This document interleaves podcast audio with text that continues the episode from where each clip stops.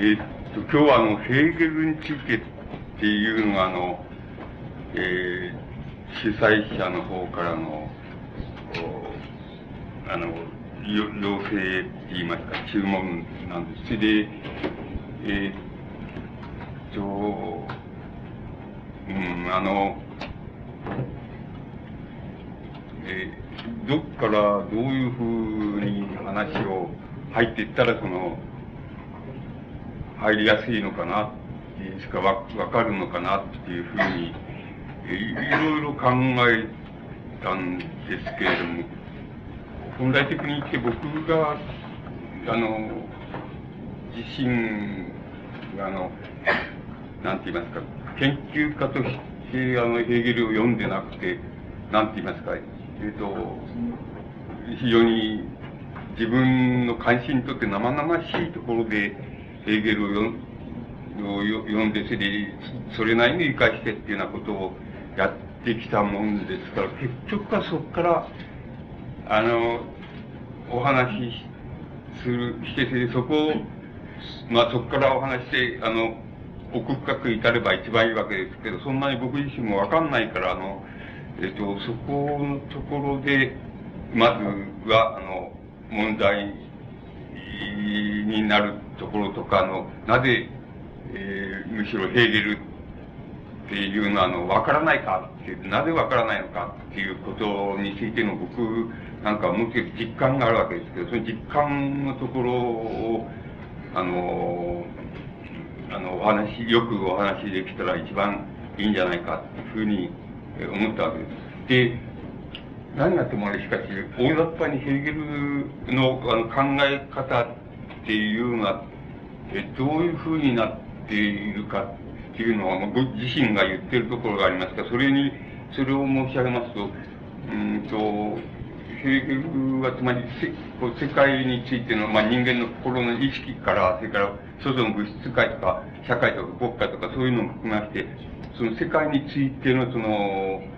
なんて言いますか、哲学的理解と言いましょうか、その、えー、哲学としてその世界っていうのを理解するっていう場合に、その三つに分けていう、あの、言います。あの、で、その分けた三つに従って自分の、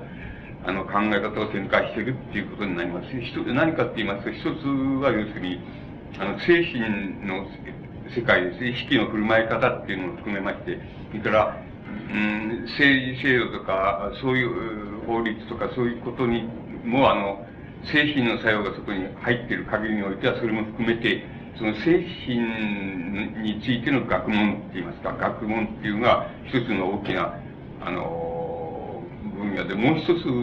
ヘーゲルが考えているのは、あの、もう一つは自然についての学、学だっていうふうに言ってます。その、あの、自然についてっていうことは、あの、わ、かりやすくすれば、こういう目に見える外界のものって言いましょうか。それを一番、は、あの、捕まえれば一番はっきりするわけですけど、要するに、我々今の僕らが、えー、通俗的に使っちゃえば、要するに、ものの世界っていうふうに言ったらいいんでしょうか。つまり、それ、それを自然っていうふうに理解すれば、その、自然についての学問だっていうふうに言っています。もう一つは、あの、もう一つ大きなジャンルがあって、それは何かっていうと、それは論理についての学だっていうふうに言ってます。つまり、あの、論理学っていうふうに、あの、言ってるものです。あの、ヘーゲルも言ってます我々の論理学っていう言葉を使うんですけども、本当を言うとまるで、何を言おうとして、あの、論理学ってどういうことだっていうことを言うっていう場合に何を言おうとしてるかっていうのは、我々が通俗、あの、普通、理解して使っているようなこととまるで違います。あの、でもまあ、いずれにしろ、あの、論理についての学っていうのは、その世界についての理解人の場合に、その三つのうちの一つになるんだということを、あの、ことは、まあ、ヘーゲルの、なんて言いますか、あの、この、この世界を、人間を含めて、その、人間の精神も含めてこの世界を理解する場合に、その、一つの、裏手って言いましょうか、その、分類の仕方っていうのは、その三つに大役されて、それでその、おのおのについて、あの、ヘーゲル自身がその、考え方を展開しているっていうことになります。例えば論理、えっと、論理学については、例えば、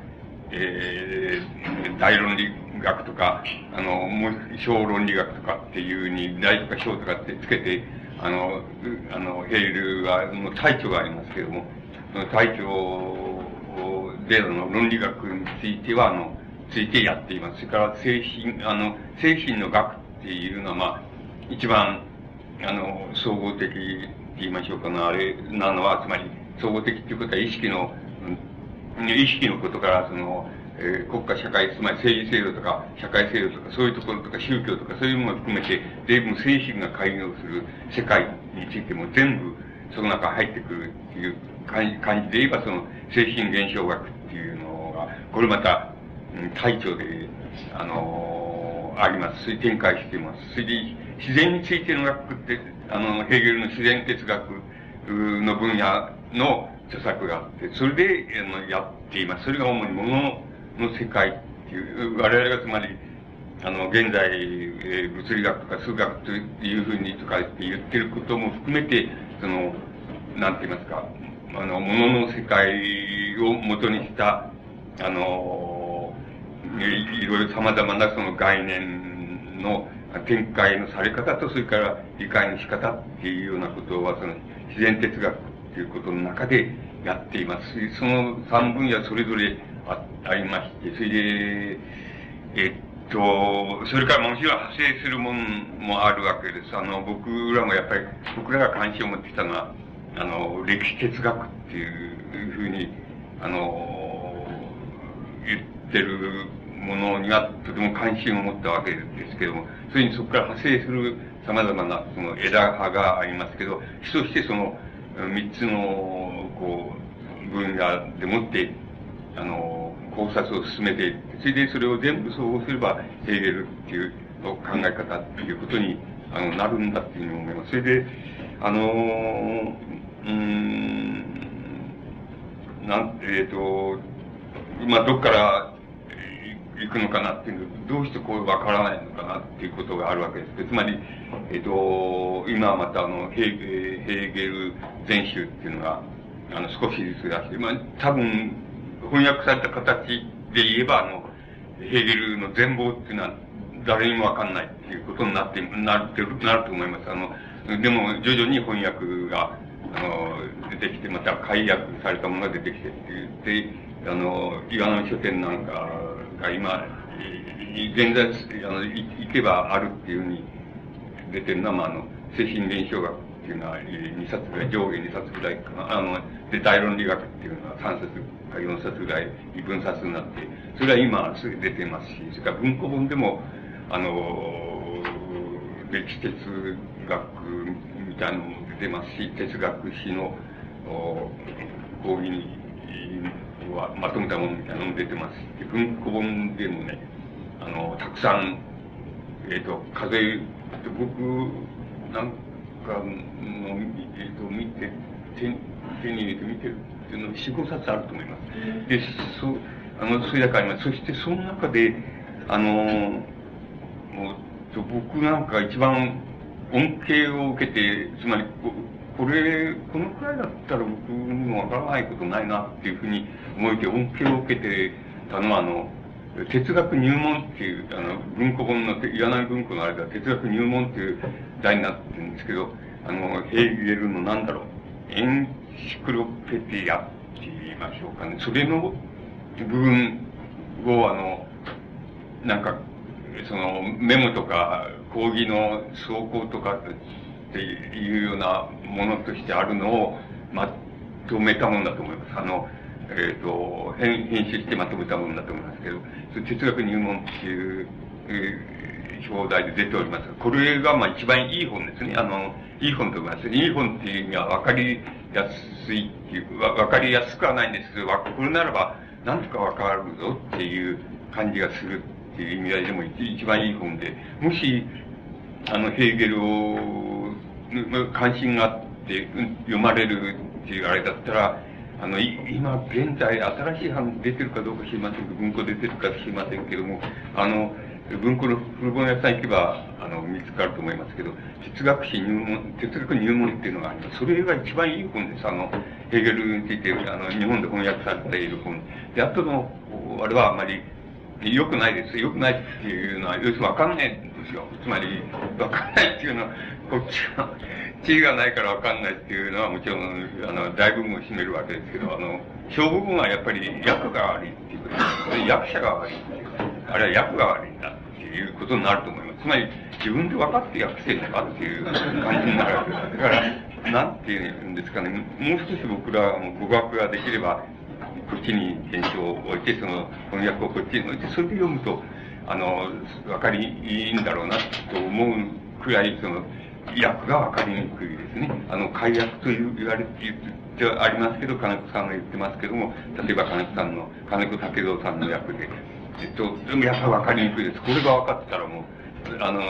その逆立ちって歩いてみせるっていう。わからない。こう分かる方が不思議じゃないかっていう。あの、あれだから、まあ僕もわかりません。だから、えっ、と、なんとも言えないので、あの、一番わかりやすくて、ま、なおかつ自分があの、えっ、と、割合にここのところは関心を持って、また、あの、その関心は、あの、ヘーゲル批判という、ヘーゲルの哲学批判という形で、例えばマルクスならマルクスが、ヘーゲルの法哲学を批判した文章ありますけど、まあ、そういうようなものも一緒にひっくるめて、僕らが一番あの、法、あの、ヘーゲルの法哲学って言いますか、法についての考察というか、まあ、えー、国家についての考察、それから、まあ、憲法についての考察みたいなのあるわけですけど、それはやっぱり一番影響を受けたっていうか、一番あの、一生懸命読んで、で、ある程度具体性がありますから、あの、で、具体的な資格もできます。あの、自分が今住んでる、あの、社会での、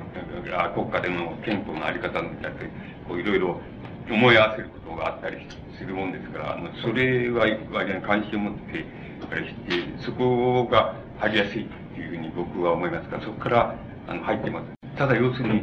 あの、ヘーゲルの法哲学っていう場合に、つまり、僕は自分なりの解釈を、自分なりの理解を法っていうのに対して自分なりの持ってる理解を申し上げますとね、法っていう言葉で、あの、我々が理解してるのはどういうことかっていうと、一つは、あの、法、法律ですよね。法律の条文です。何々、えー、すべからとか、あの、ここからここまで、卑猥なこと書いてあったら、その愛説罪だとかっていうような意味で、その、法律の条、条項とか条、あの、条文とかっていうのも、法ということの中で、漠然とそれを入れています。それから、あの、法、法律って、つまり、法律っていうような意味合いでも、あの、法っていう言葉を使っています。それで、あの、ヘーゲルの使い方を言いますと、法っていうのは、あの、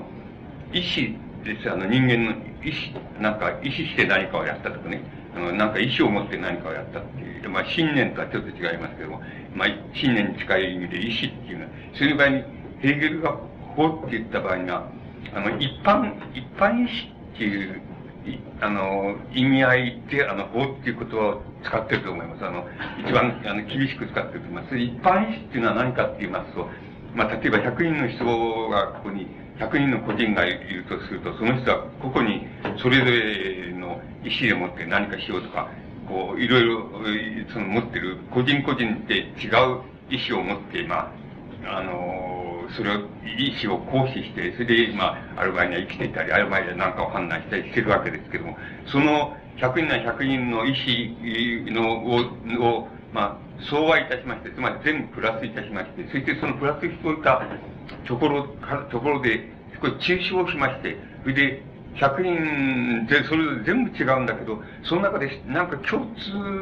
抽象すると共通だと思われる、あの、意思っていうのはあるかどうかっていうふうに考えまして、共通な意思があると考えてたものを、あの、ヘーゲルは、まあそういう、そういう言葉は僕は、そういうふうな言い方をしますけど、あの、一般意思っていうふうに言ってると思います。で、ヘーゲルが法って言った場合には、その一般意思っていうのを、まあ、あの、こうな、指さしているっていうふうに、あの、考えると一番わかりやすいわけです。で、あの、つまり、100人の100人の一般、あの、様々全部違う、えー、意思の持ち方の中から、なんか、両意思っていうことで共通だと思われるものをなんか抽象することができたとして、そのできたものを一般意思っていうふうに考えて、その一般意思っていうのが要するに、法だっていうふうに、あの、ヘーゲルは、あの、理解していると思います。で、あの、えっ、ー、と、この、なんて言いますか、そこが非常に問題のことなんですけど、つまり、そして、いや、僕なら、僕なら僕が勝手に法っていう言葉にもっとなんももう少し含めていることがあるんです。それは、あの、何かって言いますとね、あの、うん、僕はあの、文、あの、文学の言葉のうちで、文学っていうのは言葉についての、まあ、いずれにせよ、言葉についてのその特殊専門的な、あの、分野の一つであると考えて、で、文学に表現された言葉のうちで、あの、文学作品の物語でない部分の言葉です。つまり、あの、非常に抽象的であるとか、あの、非常にわかりにくい、つまり、まあ、あの、まあ、詩で言いますと、シューレアリズムみたいに分かりにくい言葉っていうのはあるわけです。つまり普通の、あれ分かり物語なんか何もないっていう、詩の、詩の言葉だとそうですけど、あの、物語もないと。あの、つまり文学作品みたいな中物語もないし、あの、非常に抽象的な言葉だけど、なんか知らないけど、非常に専門家が一生懸命緊張しながらその時代の、えー、に、あの、作り上げたその言葉っていうのが、あるっていうふうに考えますと、その法っていう、あの、概念の中に、それも入れたいわけなんですよ。つまり、あの、文学的な言語っていうのの中で、非常に、あの、緊張度の高いもの、つまり物語性じゃなくて、緊張度の高いものですから、あの、意味よりも緊張度が高く、あの、表現されているもので、まして専門家がそうしているから、まあ、あの、いくらわかりにくいっていうこともあるわけですけども、緊張度があるっていうこと、ことだけは確かで、そういうふうに使われた言葉って、あの、いうものも、あの、僕は、あの、法っていう概念の中に入れたいわけなんですよ。つまり、だから文学作品っていうのは、なんでできてんだって言っても言葉でできてるんです。で、文学作品の言葉っていうのは、なんでできてるのかって、要するに、結局物語と、物語と法でできてんだっていう言い方をすることもできるっていう意味合いで、あの、法っていう言葉も入れたいわけなんですよ。そうすると、例えば、具体的に、あの、具体、ちょっと具体例を言います。例えば、僕はそういう、引っ張り出されて、そういうの二、二回ぐらいあるんですけど、つまり、あの、そういう裁判が、つまり、これ、これ、言ったはじめあの、佐渡裁判じゃない、あの、佐渡裁判ですけど、あの、佐渡裁判って引っ張り出された時あるんですけど、あの、その前に、えっ、ー、と、僕らは読者としてその記録しか読んでないんですけど、あの、えー、あの、あれなんです、あの、えー、チャタレー裁判って言うんですよ。ローレンスの、あの、チャタレー夫人の恋人が、あの、問題にされて、まあ、関係に、あの、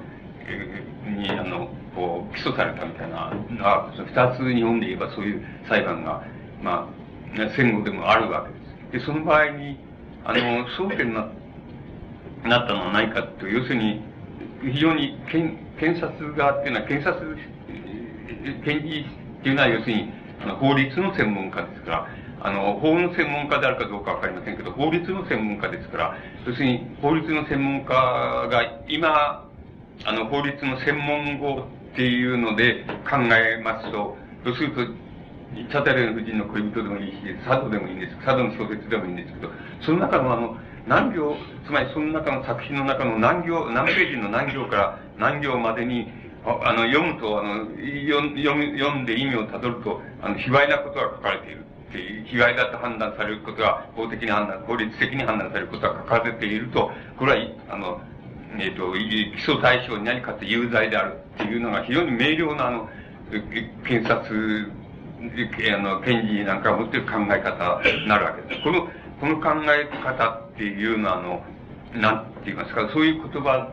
で言っちゃうといけないのかもしれないけど、それは、あの、実証的なあの言語感なんですよ。つまり、あの、何はともあれ、全体がどうであると芸術性が高かろうと低かろうと、そのことはどうでもいいと。要するに、何行から何行もこういうふうにちゃんと卑猥なことが書いてあるじゃないか。そうだったらこれは有罪だっていうのは、まあ、法、あの、現在使われている法律、法の、法律の言葉っていうのは、あの、実証的な言語だっていうことを意味すると思います。で、検察官があれする場合にはそうなんです。これに対して、あの、文学者とかの、それの文学作品としての弁、弁護者、弁護人っていうか、僕らもそういうことで引っ張り出されたわけです。そうすると、どういうふうに主張するかっていうと、いや、そこに確かに何行か何行を見ると、確かに卑猥なことは、こう、長に字面で書かれていると、しかし、この作品の初めから終わりまで読めば、決してこれを卑猥として、あの、読まないで、その、読まない、あの、あるその文学的感銘度って言いますか、芸術的感銘度みたいんで、あの、読むから、全体を読むと、その全体の中の何行っていう意味見ると、ここは、あの、ここはちっともあの、被害だと感じないところを読むことができるんだ。被害以外の感じ方で読んじゃうってことはあり得るんだって。これが要するに芸術文学の立場なんだって。こういうふうに主張するわけです。そうすると、あのーまあ、いろんなあれがあるでしょうけど、僕らはそういう、えっと、結局そういう、あの、その弁、弁護人だとか言って、そういう弁護のさあの仕方をするわけですけれども、あの、自分でそれ、そういう弁護の仕方をしながら、釈然としないところがあるわけです。どうしてかというと、やっぱり実証的な言語感っていうのからいけば、もう全体で芸術的感銘度があってとか、作品の感銘度として読むと、この何行から何行っていうのは別に卑猥と感じないで読んじゃうよっていう、読めるんだよっていうふうに、いくら言ったって、実証的に言えばもう何行から何行、ちゃんとそう書いてあるんだからしょうがないじゃないかっていう、あの、主張の方が、なんか確からしさっていうのがあるんじゃないかっていうふうに思えて、自分ながらこう釈然としないっていう感じって残るわけです。それで、これは、あの、文学なんて言いますか、あの、もう、文学一本やりの人だったら、それであんまり不思議を感じないで、それは検事のあれが読み方が悪いんだって、こういつは芸術を返しないんだって言言えるわけですけど、僕らも口ではそういうふうに言ってんだけど、しかしどうも、こう、釈然としないなっていうふうになるわけです。それやっぱり、法律、法の、法律の言語で、あの、そ、そ、そのことを、つまり作品全体を読めば、決してこれは卑猥っていうことに、な、あの、理解の仕方とか感じ方で読むことにならないんだよっていうことを、なんか法律の言葉で言え、言えないだろうかっていうことを絶えず、やっぱり一生懸命考えたわけですよ。考えるわけですよ。そしたらやっぱり、それは何かって言ったら、あの、文学の要するに、あの、全部じゃないけど、文学のある、あの、緊張した面から考えられる文学の言葉っていうのは、これは法の一つであって、しかもそれは本質的な、実証的なじゃなくて、あの、言語の本質を、本質的なところで言語、言葉を使った、そういう、あの、法の言葉だっていうふうに、あの、解釈しまして、理解しまして、で、そういう、本当ならばそういう主張をやっぱりして争うべきだったんじゃないかなっていうの後になって一生懸命考えて、やっぱり自分なりに考えてそうなんだっていうふうに考えて、やっぱり法っていう概念の中にもっと文学のあの、緊張度の高い文学の言葉の、言葉はまた法の一種であると。しかもこれは、あの、言葉を非常に本あの本質的に使った法の言葉なんだっていうふうに、あの、解釈、理解し、あの、すべきじゃないかっていう、あの、ところまで僕らの法っていうことに対するあの、解釈の仕方、そこまで、あの、広げて、あの、考えたいわけです。で、まあ、ヘーゲルが言う場合には、一般意思っていうことでもって、あの、法っていう言葉を、あの、解釈してるわけです。ですから、あのあれです、あの、例えば、えっ、と、あの、ヘーゲルはその、法っていう、法っていうのと、それから、あの、どういう意図で、例えば法に違反する、ある、例えば、例えば法に違反する行為をした場合に、これこれの意図で法に違反する行為をしたっていうふうして、それは結果的に非常に悪い影響を及ぼしたって、あるいはいい影響を及ぼしたっていう、その、いうふうな場合に、その、意図はどうでああるかっていうことは、法とは関係ないっていうのは、あの、ヘーゲルの考え方です。意図なんかとは関係ないって、あの、法法は関係ないんだ。つまり、つまり、いい意図でもってやっても、あの、悪い結果が出ることがある、あって、それは法に触れる、あの、えー、こう、法に触れるってこともあり得るわけだし、悪い意図でやっても、そのこと、その結果が、その、いいいことになっちゃったっていうことも、あの、あるから、あの、法っていうのは、その、それを行使する、行動によって行使する人、あの、つまり行動によって何かを行使するっていう、何かをするっていう人が、どういう意図を持ってかっていうこととは、法とは関係ないんだっていうふうに、あの、ヘーゲルはそういうことを言い、あの、言い切ってます。それからもう一つ、えあの、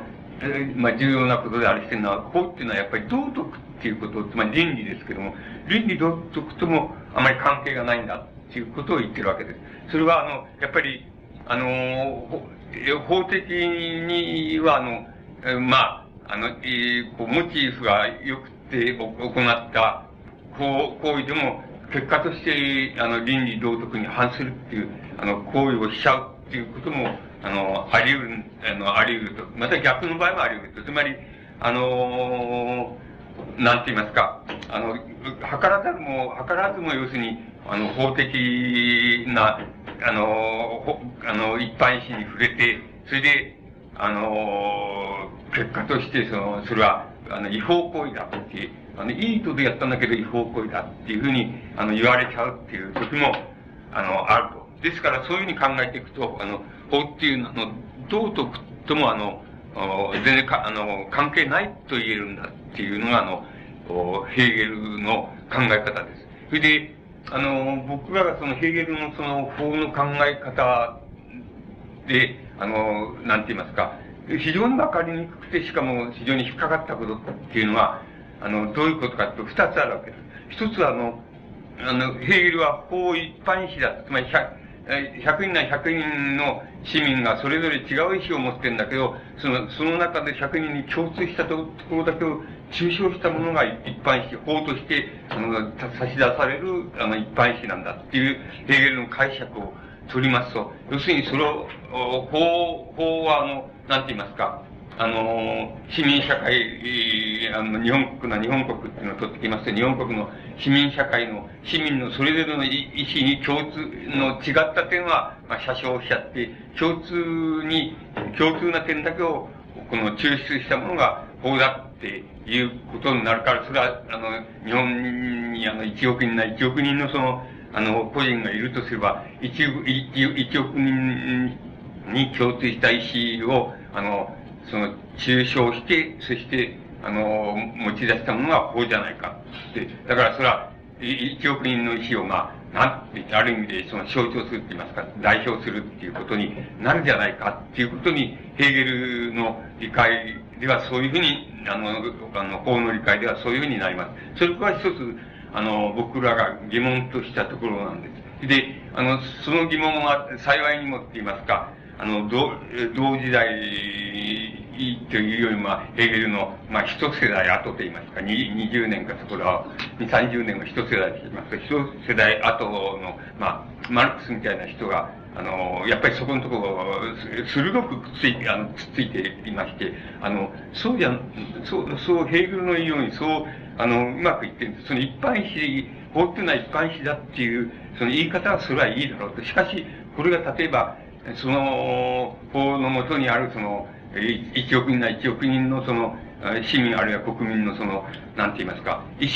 思の共通に抽象した共通性なんだっていうふうにすぐに言っちゃっていいのかって言ったら、それは違う。あの、厳密に言えば違うっていうふうに、あの、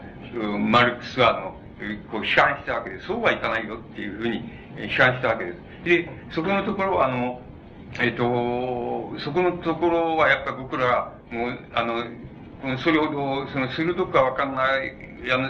そう思わないんだけど、なんとなくそうかなっていう疑問を持ってたところだから、非常に、あの、マルクスの考え方に非常に、あの、こう、共鳴するとか多くて、あの、随分、こう、おこう、つっついて、そこのところは、あの、よくつっついて、自分なりについたわけです。で、あの、その場合に、その、どうやったらこれ、そういうこと、つまり、本当かねって言いましょうか、あの、一般意思にね、本当に1億人の一般意思の共通性がこの中に入ってるのかねって、この中に入ってるのかねっていうのを、うん、うそういうのちょっと疑問だよなっていうこととか、それからマルクスの言うように、それはそうじゃないっていう、あの、そうはいかないんだっていうことを、あの、うまくわかりやすく、その、なんて言いますかね、自分に納得して、実感的に納得させるには、どういうふうに考えればいいかなっていうのも、あの、自分なりに考えたわけです。そして、あの、僕なんかよく考えて、その例を、そういう例をよく引いえー、あの、引いたりしたんですけど、あの、だいたい二人まで、えっ、ー、と、二人っていうのは、人間二人集まったところでは、これは集団とは言えないわけなんですよ。それで、ところが3人以上集まるともう集団なんですよ。で、3人以上集まろうが、1億人集まろうが、要するに、それこそ共通な、一般人として共通な部分が必ずあるんです。それ3人以上は共同、共同体なんだっていうふうに考えれば、その3人であろうと1億人であろうと同じだっていう面が共通に取り出せるんですよ。それだもんだから、じゃあ1億人って言うと分かりにくくなるから、要するに、じゃあ3人っていうことにしようじゃないかっていうので、それでどういう例がいるかっていうふうに考えて、まあ僕ら文学やってて、よく自分、自分らで、あの、同人雑誌みたいなの作ってやったりしてきたから、同人何人でってやってきたり、それ、それを例にすれば一番いいんじゃないかっていうふうに、すればいいと考えて、例えば3人なら3人で、その、まあ、同人雑誌を作ろうじゃないかってに、あの、まあ3人で相談した。して、よかろうって3人賛成した。それで賛成して、その作ろうって言ったんだったら、いや、どうやったらって、どういう、どういうふうにしようかって言った場合、じゃあ、だえー、あの、月に、まあ、今はそうはいかない、まあ、でしょうけど、まあ、月に1万円なら1万円ずつ出し合って、それで、まず、えー、その、半年ぐらいそれを蓄積して、で蓄積した金でもって、えー、こう、同人雑誌を出して、それで、まあ、ある程度成果をつけて、全面的じゃないので、それを回収して、また、次にまた1万円です。積み立てやつと加えて、で、次の号を出そう、出すっていうふうにしたらどうだっていうふうに、まあ、3人でそう、まあ、お金のことが一番そこで重要ですから、その相談まとまったとすると、3人とも、要するに、まあ、1万円っていうのは高すぎるってやつもいるし、もちろん、あの、それは1万円じゃ足りないから10万円ずつしようじゃないかっていう人もいる、やつも3人のうちにいるわけですけど、でも共通にまあ、納得したのが、まあ1万円だとすると、1万円だとすると、まあ、少なすぎるとは思ってても、まあ、それで納得だっていうのと、いう人もいるし、少し多すぎるなって思ってても、俺の小遣いで賄えないと思ってても、まあ、まあ、今いいやって言って納得して1万円って取り決めができるとします。で、3人ですじゃ1万円ずつ積み立てていった。まあ、1号目ぐらい出たけど、2号目ぐらいになって、まあ、その積み立ての場合に、あの、事情があって、例えば、その、そのうちの ABC でやったんだけど、C なら C ってやつが、まあ、こんなことはいいつでも起こり得るわけですけど、つまり、あの、病気になっちゃったとか、あの、な、なんて言いますか、失業しちゃったとかっていうようなことで、ちょっと1万円月々払ってっていうのがきつくなったぜっていうことっていうのは、しばしば起こり得るし、あり得るわけです。そして、そういう場合にどうするかっていうことになるわけです。そうすると、その1万円払えなくなった C が、その、まあ、同人の集まりの時で、どうも俺はもうちょっと払えなく、こういう事情で払えな払えなくなっちゃったって。だから、あの、俺、その、抜けるか、つまり、常人雑誌から抜けるか、そうじゃないきゃ、まあ、あの、あ後、後払いって言いましょうか、その出世払いでいいから、っていうことで、おめえたち二人で、その、俺の分までちょっと負担しといてくれないかっていうんで、で、後の二人が例えば、よろしい負担するっていうふうに言ってる間、また三人で同人、同人雑誌が続くわけですけど、そうじゃなくて、ある程度またそういうふうにやってたら、あの、いつまでもこうしていったら、もうこっちも苦しくなっちゃったって、今度は、後の AB が言い出した。そうすると AB が、これは困やっぱりもうやめようと、あいつは払いなんだあいつはちょっと、あの、もう同人をやめてもらうんじゃないかっていうふうになると、なるってことは、また、これもよくあり得るこ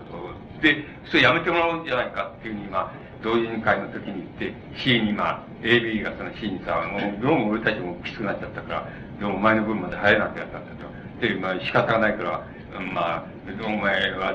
ちょっと同時をやめてくれないかっていう意味が出て、まあ、それは仕方がないって言って、あの、C はまあ、同人からやめるっていうふうに、あの、な、なるってことはあり得るわけです。で、これは1億人の場合でも同じであって、つまり、その中の、まあ、あの、ある部分がそういうふうにちょっと払えなくなっちゃったって言って、それで、あの、その共同、つまり共同、会費、月々の会費1万円っていうのが、その3人の共同意思なんで、それで3人とも納得して作ったものなんですけども、あの、それが受講できなくなっちゃうと、その共同意思から、なんて言いますか、落ちちゃう、脱落しちゃうわけです。これは1万、1億人に至った同じであって、1億人のうちの1000万人が脱落して、その1万円払えないっていうふうにもしなったとしたらば、あの、共、共、ヘーゲルの言うその共通意思ないしは共同意思っていうものから、あの、自分は脱落してしまうわけです。そういうことっていうのはあるじゃないかっていうのが、要するにマルクスの考え方です。マルクスは、露骨に言えば、その当時の時当時代、当時の時代で言えば、要するに労働者で、要するに、あの、あんまり金がなくて貧乏してて食うか食わないかってやってる人たちが一番そういう意味合いで共同意志から落っこっちゃうって言いますかね、脱落しやすいのはその部分じゃないかと。その部分、そうすると共同意志っていうのは、得てしてその、そういうお金お金がなくて困って、で、あの、しょっちゅう働かなきゃ食えな食えないし、またそうやって働いてるうちに病気にもなりやすいっていう、そういうやつが、がその共同意志からは、あの、外れちゃっているにもかかわらず、共同意志のような、あの、格好をやっぱり取ってるってことはあるじゃないかっていうのが、えー、要するに言う疑問が当然生ずるわけです。で、僕もそれはもう、ちょっと実感的に、その、三、三人で同人雑誌やって、会教育やっていう、そういう取り決めを実例として、やっぱりそれは、マルクスの言うのが正しいんじゃないかなっていうふうに思ったわけです。つまり、あり得るんじゃないか。それで、それじゃそういうふうに、あの、共同意志たる法を変えるかって言ったら変えないで、元のままやっぱり共同意志だっていうことになって、それが通用してる。しかし、実質上、社会状態を見るともう、そのうちのもう、1000万人はもう、共同意志から外れちゃってね、それじゃ通用しないところにいるんだよって。そう、むしろ、それで通用しないっていうのが今度は多くなっちゃって、つまり人数がそっちの方が多くなっちゃうと、つまり脱落する方が多くなっちゃうと、もう、この共同意志で作られたこの共同意志っていうのは、初めは確かに全部が全員が賛成して、そう決まったんだっていうふうに、だから共通の、1億人の共通の意思だって言えるんだけど、あの、もう脱落する人やつの方が多くなっちゃったら、これはあの、共同意志っていうのはしばしば、つまり、なんて言いますか、人間のその集団の意思、つまり共通の意思とは逆立ちしちゃうって逆立しちゃうっていうことになるんじゃないのか。で、現に、あのつまり、ヘーゲルからマルクスの時代になっていった時に、ますますそうなっていったわけですけども、あの、これはもう、そこから脱落しちゃったやつが多くなっちゃったんじゃないか。そんなのに、これ共同意志だ、共同意志だって言ってるのはおかしいじゃないかっていうふうに、マルクスはそういうふうに考えて、まあ、ヘーゲル、法、法っていうのの考え方に対して、法が共同意志であるっていう考え方に対して、その、異を唱えたって言いますか、条件、あの、それは違うと。条件以下によってそれは全然逆さまになっちゃうことっていうのはあるよ。つまり人間と共同意志じゃなくて、あの、人間の共同意志の大部分から見るとそれは逆さまだっていうふうになっちゃうってことはあり得るよっていうことを、あの、マルクスは批判しているっていうふうに思います。で、僕らはそういう、あの、実感的実例っていうのを自分なりに考え出しまして、あの、いや、そ確かにそういうふうに言えば、あの、確かに取り決めた時には、あの、確かに1億人の共同意思だったかもしれないけど、あの、それを、それやってるうちにそこからその、どうしても事情があってそこから外れざるを得なくなった人から見れば、あの、それは共同意思でもなくなったっていうなりま、なるし、また、今度は、その、それから脱落しちゃった人の方が、人数の方が多くなっちゃったら、もうこれは、え、あの、人間、その、なんて言いますか、1億人のうちに、まあ、うちのその、7000万人な、7000万人の人のいい人は逆立しちゃってじゃないか。もう半逆さまになっちゃってじゃないかっていうことも言えるようになる。まあ、半分を越せばそういうふうになります。つまり、そういうふうに言えるっていうふうになる。そうすると、あの、法っていうのは共同意志だっていうことは、まあ、ヘーゲルの言い方はいいとしても、その、なんて言いますか、あの、しかし実際問題してみていれば、この共同意志は、あの、100人の人の意思を集めて、そしてその中の共通性を抽出したものだっていうふうには言えないぞっていう条件をつけなきゃこれはダメだっていうふうに、あの、マルクスはそういうふうに考えたわけです。それが、あの、マルクス、あの、大雑把に言いますと、マルクスのその、ヘーゲルの法についての考え方の、なんて言いますか、あの、非常に大きな、あの、批判の観点、批判のポイントの一つなんです。で、もう一つ、あの、疑わしいって言いますか、あの、マルクスが、あの、批判した点がもう一つあるんです。それはあの、国家っていうことなんです。これはとてもあの、えー、ヘーゲルの独特な考え、独特って言いますか、あの、徹底した考え方だもんですから、あのー、なんて言いますか、なかなかつまり我々が常識で考えているものとちょっと違ってくるわけなんですけども、ヘーゲルの考え方っていうのは非常に徹底した考え方なんで、あの、ヘーゲルはこういうふうに、法、その共同意志なる法っていうのは、つまり、守護者としても、その万人としても、それから、監視者としてもって言いますかね、あるいは、あの、履行は行うことを督促する、えー、実行督促する機関としても、その、あの、法っていう概念が成立するためには、あの、ぜひともその絶対的に、あの、国家っていう概念が必要であるっていうふうにヘーゲルは考えたんです。一般的に言えば国家っていうのは、要するにあってもなくてもいいわけだし、それから国家なんていうのはそんなにしょっちゅう普通、あの、我々は厳密にいつでも国家なんて頭に置いて生活してるわけじゃないですから、それは、あの、ある、ある時だけ国家っていうのは意識に残ったりしますけど、それ以外についてあんまり、こう、なんていうか、直接の法則性っていうとか、直接の規定とかそういうのを感じなくて、えー、日々生活しているわけです。ですから、そんなにきつく、きついこと言わなくていいわけなんです、けど、結局ヘーゲルのその哲学の徹底性っていうのはそこにあるわけですけども、結局突き詰めていけば、あの、法っていう、法、つまり共同意志っていう場合の共同っていうのは、あの、何かって言ったら、これは国家である。つまり近代国家である。で、近代国家っていう、国家っていう概念が、ね、あるところでなければ、法っていう概念が、あの、成り立たないよってで、これはもう不可分であるっていうふうに、あの、ヘーゲルは考えてたわけです。これは、多分当時から言うと徹底のしすぎっていうふうに、当時一般のその思想家とか哲学者からそう言われたに違いないと思いますし、また我々は今考えても、あの、その当時もそうだったと思いますけど、そんなに、あの、先生共和政治でない限り、あのしょっちゅう日常生活、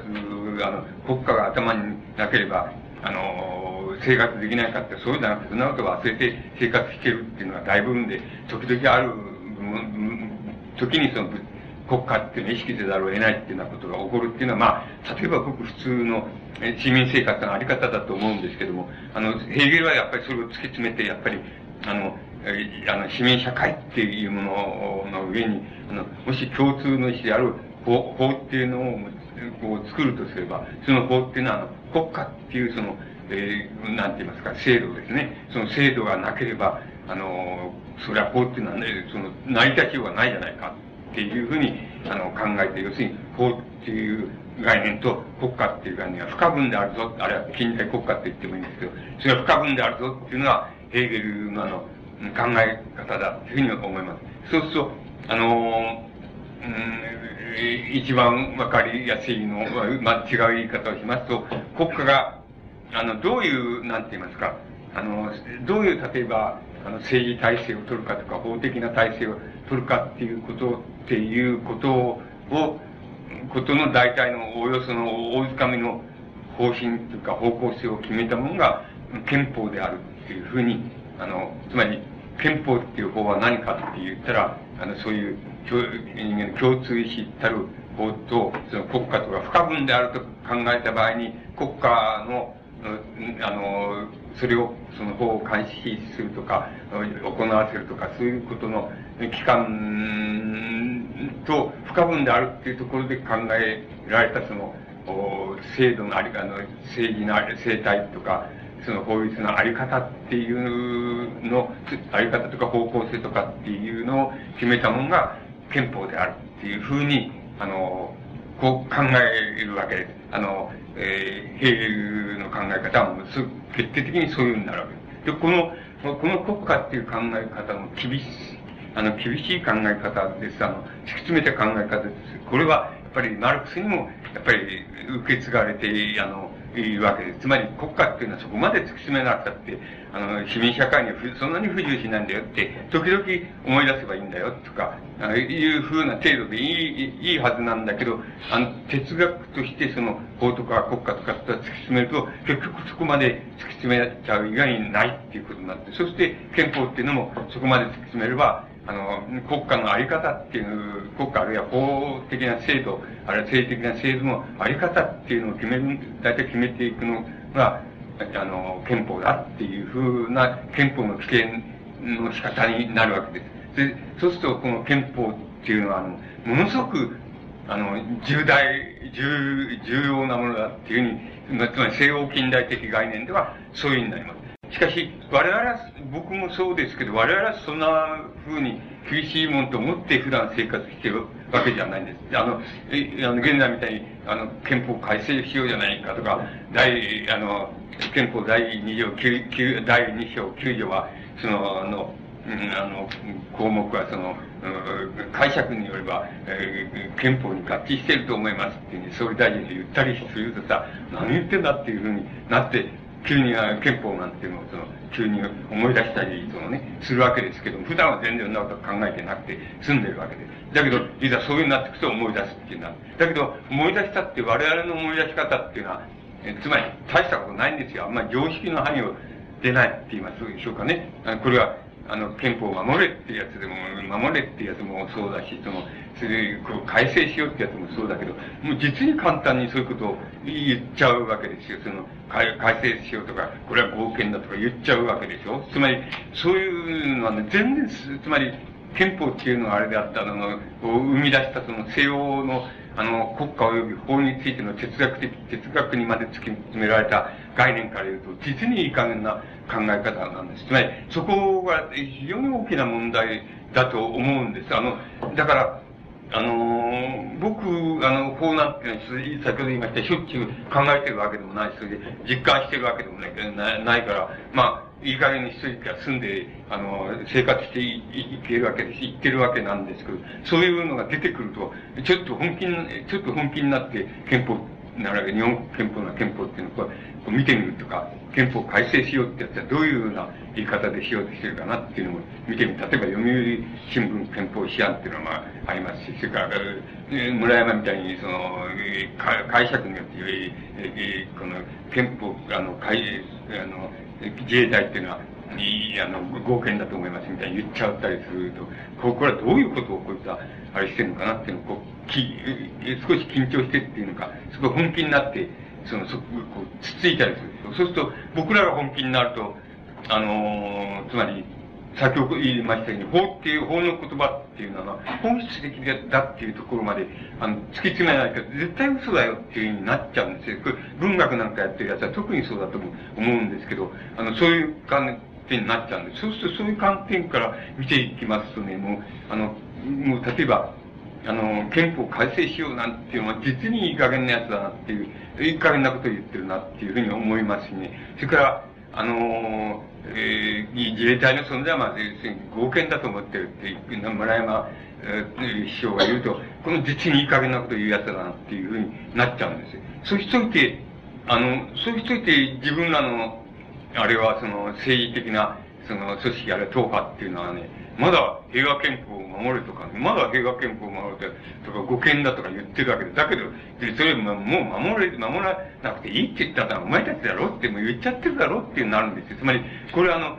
法律の言葉っていうのはね、ものすごく軽々しく、軽く考えてるんで。これはちょっと、日本にしかって言ったらおかしいんですけど、あの、まあ、ヘーゲルの分け方で、まあ、後で少し触れますけど、歴史的な分け方で言うと、ヘーゲルの言う旧世界っていう、あの、アフリカとかアジアとかっていう旧世界って、ヨーロッパ以外の世界っていうのは旧世界って言って呼んでますけど、旧世界の、では、そういう考え方が、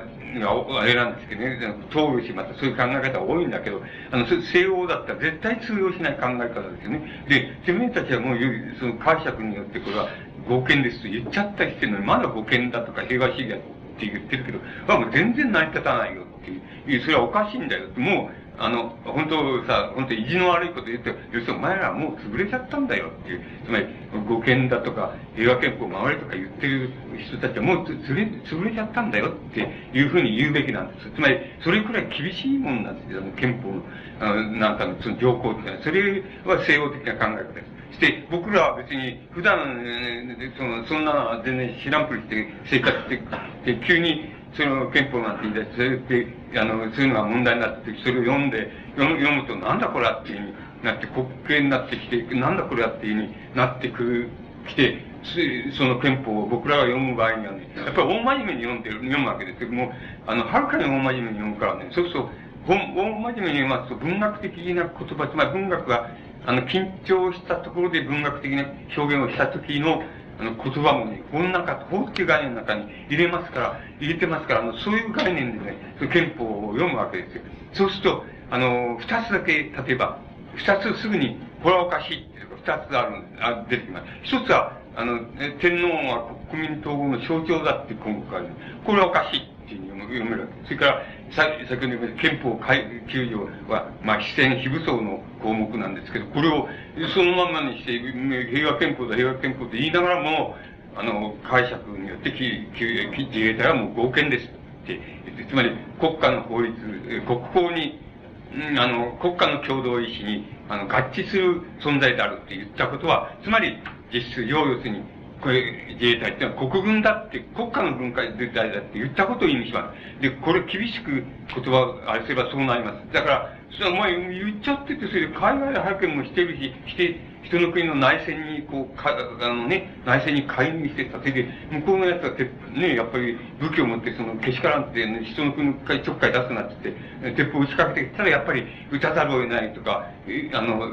そういうふうになる、決まってるわけだから、もうすでに、もう、その、武権なんとか平和憲法は壊してるわけですよ。実質を壊してる。そんなのまだ言ってる、して、まだその言ってるっていうのは、まだ通用すると思ってるわけだけど、僕らもつまり、本質的なって言いましょうかね、法の言葉っていうので読めばもう終わってます、それは。だそんなの意味がない、ナンセンスだっていうのがあります。でも、そのくらい、あの、日本っていう、まあ一般的に、まあアジア的な世界、アフリカ的な世界って言えばいいんですけど、そういう世界での、なんかそういう、あの、共同意志とか、えー、国家とかっていうのに、対する考察、考え方っていうのは、それくらい甘いもんです。つまり甘いものっていうのは、逆な意味で言うと、あの、情緒的なもんです。あるいは、あの、倫理道徳とヘーゲルは最初に、その、そんなものとは関係ないって言ってますけど、つまり、悪悪い倫理的意図でも、いい結果を、法律的にいい結果、つまり合法だって結果を生むこともありますし、いい、いい意思を持ってやったことが、違憲だって、違法だっていうことになることもあるっていう。だから、あの、倫理なんかと関係ないとヘーゲルがちゃんと言い切ってるわけですけど、あの、それをやっぱり、日本、そのアジアとかアフリカ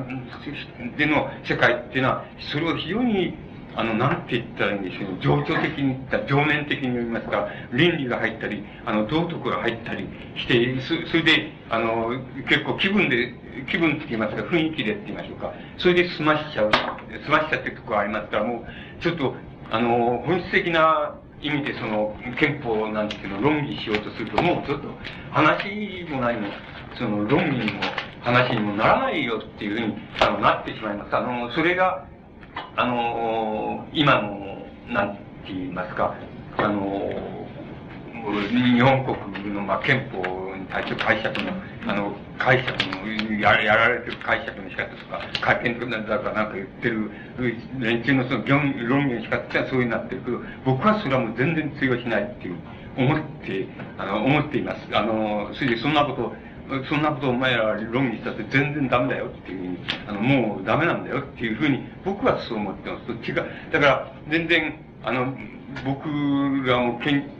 憲法9条っていうのは非常に重要なもんだっていうことは、つまり逆な、もっと悪い言い方、つまり、意地の悪い言い方と、戦後憲法でいいのはこれだけだよっていうのは、僕はずっと、僕なんかの主張でしたけど、どうも護憲だとか平和主義だと言ってるやつと一緒にない、一一緒に思われたくないっていうのはもう、今でもありましてね、あの、ありますけども、でも、僕はそうじゃないんですよ。守れ、ん、じゃなくて、これやっぱり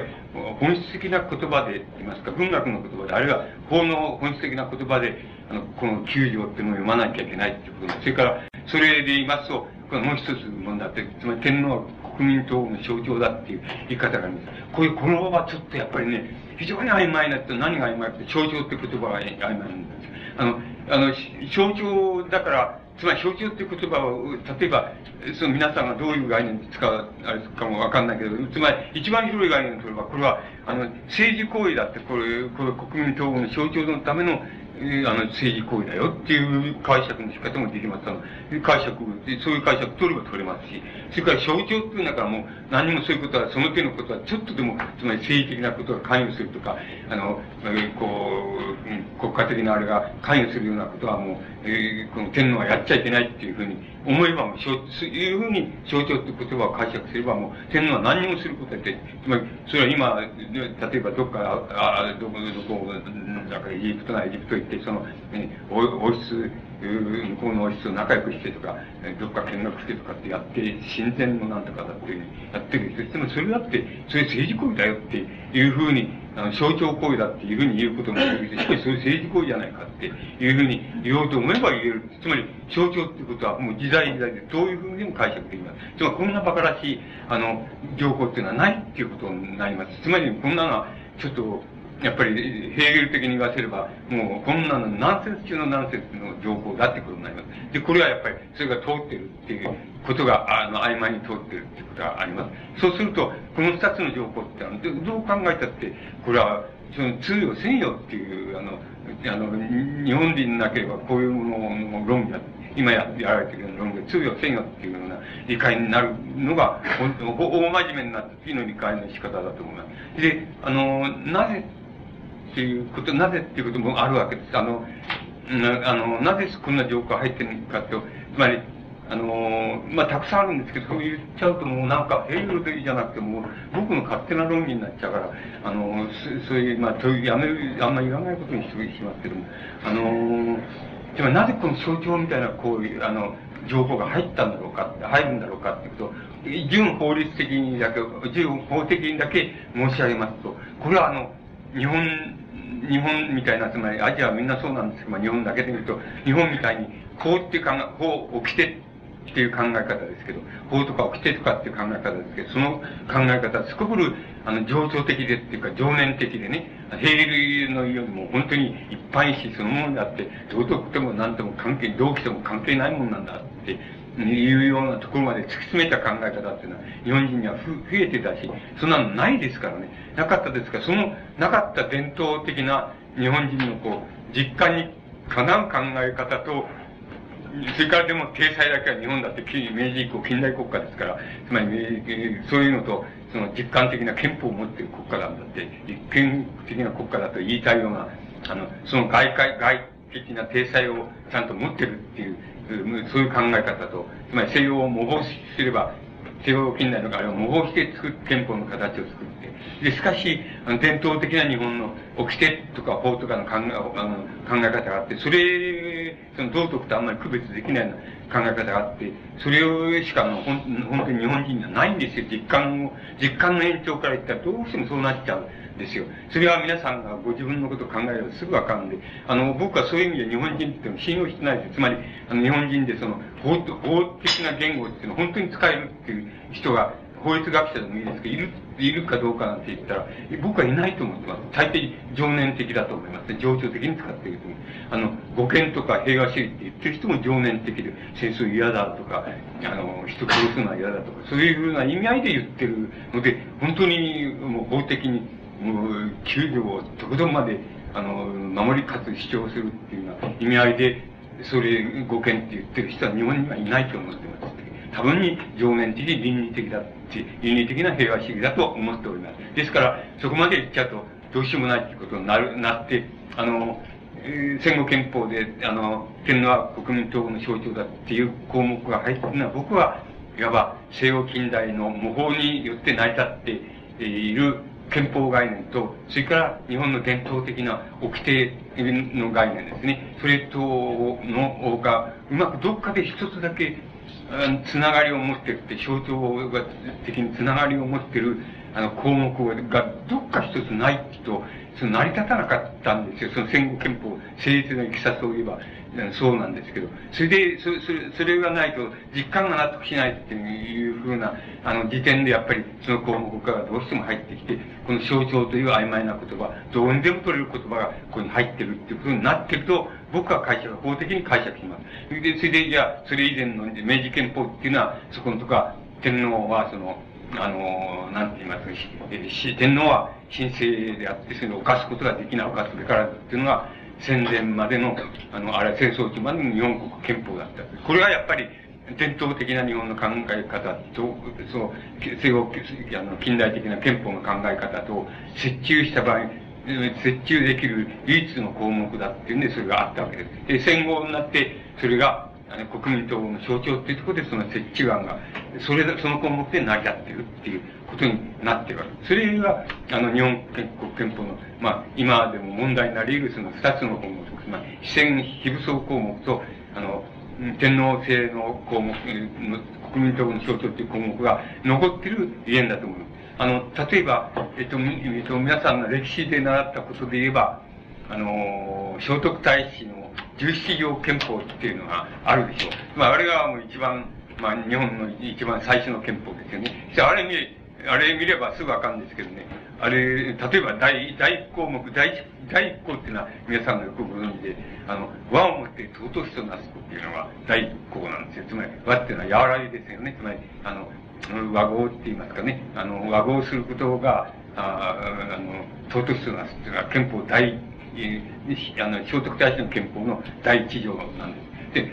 その、やらぎをもって、あの、ね、尊しとなす。これは、要するに、法の規定なのか、それとも道徳、あるいは倫理のね、あの、倫理道徳の規定なのかって区別はつけられないでしょう。つまり、そこを区別するようには日本におけるその、なんて言いますか、精神性の、おっていうものは成り立たなかった。あるまして、哲学性とか制度性って成り立ってこなかったっていうことが、一番最初のその、なんていうか、象徴なわけなんです。で、それじゃそんなのは、あの、間違っ、あの、ずっとその、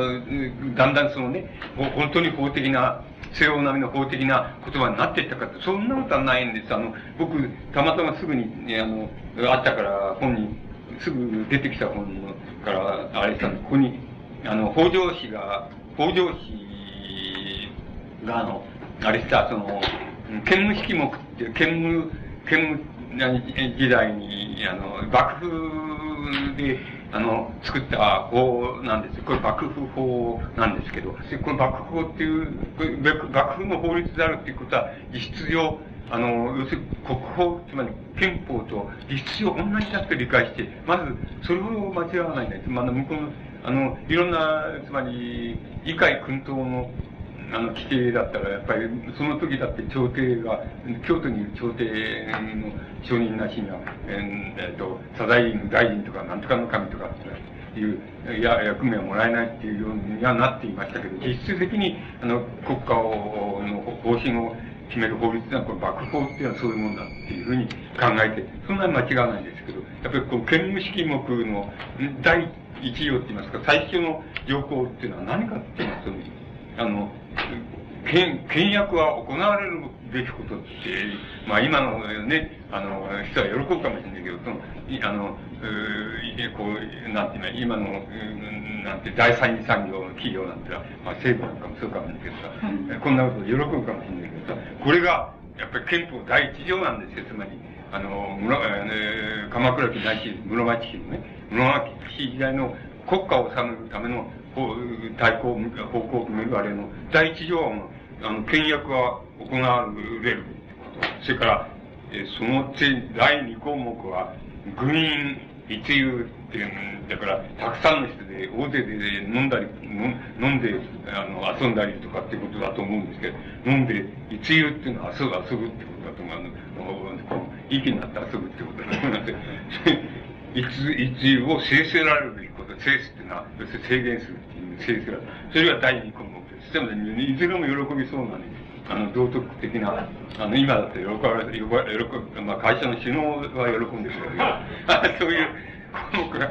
なんです。つまり、こう、こ、つまり、こんなのしかね、つまり、室町時代になってもそうだ。あの、江戸幕府法って、その武家法の、あの、江戸幕府法って持ってきたってね、それあの、細目は随分、あの、詳しくなってるんですけれども、刑罰の規定とか、詳しくなってるけど、基本は同じなの。道徳なんですつまり、いや、道徳じゃない、法律だった、あるいは掟、掟、だっていうふうになって、そう言われてんだけど、実質上僕らが頭で考えるこれはやっぱり道徳じゃないのっていう、つまり守るべき道徳っていう意味じゃないのってなんですよ。つまり、あの、日本国の、その法律、国法に、つまり憲法に該当する国法っていうのは、あの、ことごとくこの、法、あの、道徳、倫理っていうものと、それから法的なも非常に明、明、論理としても明晰だし、とことんまで突き詰められている。制度もとことんまで突き、制度についてのこうその考えもとことんまで突き詰められているっていうものに比べたら、お話にも何にもなんないわけです。しかし、実感的に言うなら僕が、僕もそうだから皆さんだってそうだと思うけど、あの、やっぱり憲法だって大真面目に普段なんか何も考えてなくて、結構生活に不自由しないわけですよ。で、また、天皇は国民統合の象徴だったんですが、あの、目くじら立てなくたって、あの、立てる、立てないで、その、なんか、うん、ど、ね、どっか、えー、エジプト行って友好関係を樹立してした皇室外国をやったとかっていうの、チムギやったって、ああ、そっかそっかと思って、ああ、あんまり関係ないやっていうふうに、あの、思って、ああ、そっかそっかなんて、あの、思ってそれで済んじゃうっていう程度しか、僕は、僕は実感的に言って、それだけしか思い浮かばないから、で、で結構生活していますから、成り立ってますから、あの、こう、僕は人を、あの、お前遅れてるなんて絶対言わないんですけど、あの、でも、あの、遅れてることは確かなんで、遅れてるっていうか、つまり曖昧なことは確かに、大江さんの言う通りで、あ曖昧な日本の私なんで、曖昧な、曖昧なことは確かなんですよね。あの、で、あの、だから、あの、この道徳、倫理っていうのと法と、法っていうのと区別できないっていうことがあるわけだからこれは僕に言わせれば逆、逆手を取れば要するに法っていう概念っていう考え方を、そうすると拡張しじゃないかと。つまり、ヘーゲルが言ってるよりもっと拡張しようじゃないかと。つまり、ヘーゲル・マルクスが言ってるよりもっと拡張したいって、要するに文学、うん、とか、その、芸術とかね、そういうのの、あの、言葉のね、あの、やっぱり法の言葉っていうふうに、あの、解釈したじゃないか。文、そういう言い方をすると文学っていうのは、あの、法と物語からできてるっていうふうに言ってよろしいわけです。つまり、あの、法と物語からできてるのは文学なんだって、あの、言っていいわけです。それから、それから、まあ、もう法と色彩か、ホルンかっていう、あの、で、まあ、えー、絵画彫刻っていうようなものの本質を語っても、そんなに間違えことはないんですね。あの、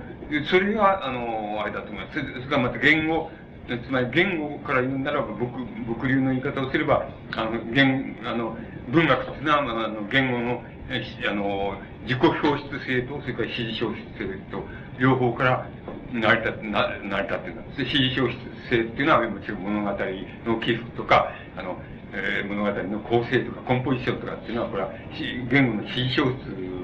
延長線上に、えー、理解できるものなんです。それから、あの、今先ほど法と言いました、本の言葉に匹敵する、非常に緊張した言葉の使い方っていうのは、言葉の、あの、言語のその、あの、自己表出っていう概念で、これは、あの、言うことができるんだっていう、まあ、僕に言えばそうなっちゃいますけど、もっと、もう少し手前で言えば、とにか法の言葉と、それから物語の言葉っていうのでできてるのが、あの、文学ですよっていうところまで、法っていう概念を拡張してしまえば、あの、逆手を取って拡張してしまえばいいんじゃないかとは、かなり自在に、あの、なんて言いますか、あの、憲法みたいな、国法みたいなものを、あの、自在に理解することができるっていうことに、あの、なるんじゃないかというふうに、あの、思います。で、僕らは、あの、普段は、そそんなこと実感ではそういうことなしに、あの、生活、結構その生活はなっちゃったんです。だから、あの、一応の言い方すら日本はもう世界に冠たるって言いますか、健たる経済大国で、あの、非常に進んだ、えー、先進的な資本主義国なんだっていうと、大体のことは言えちゃってるんです。だけど、本当に厳密に言いますと、その上にちょっと象徴天皇っていうのがいるんだよっていう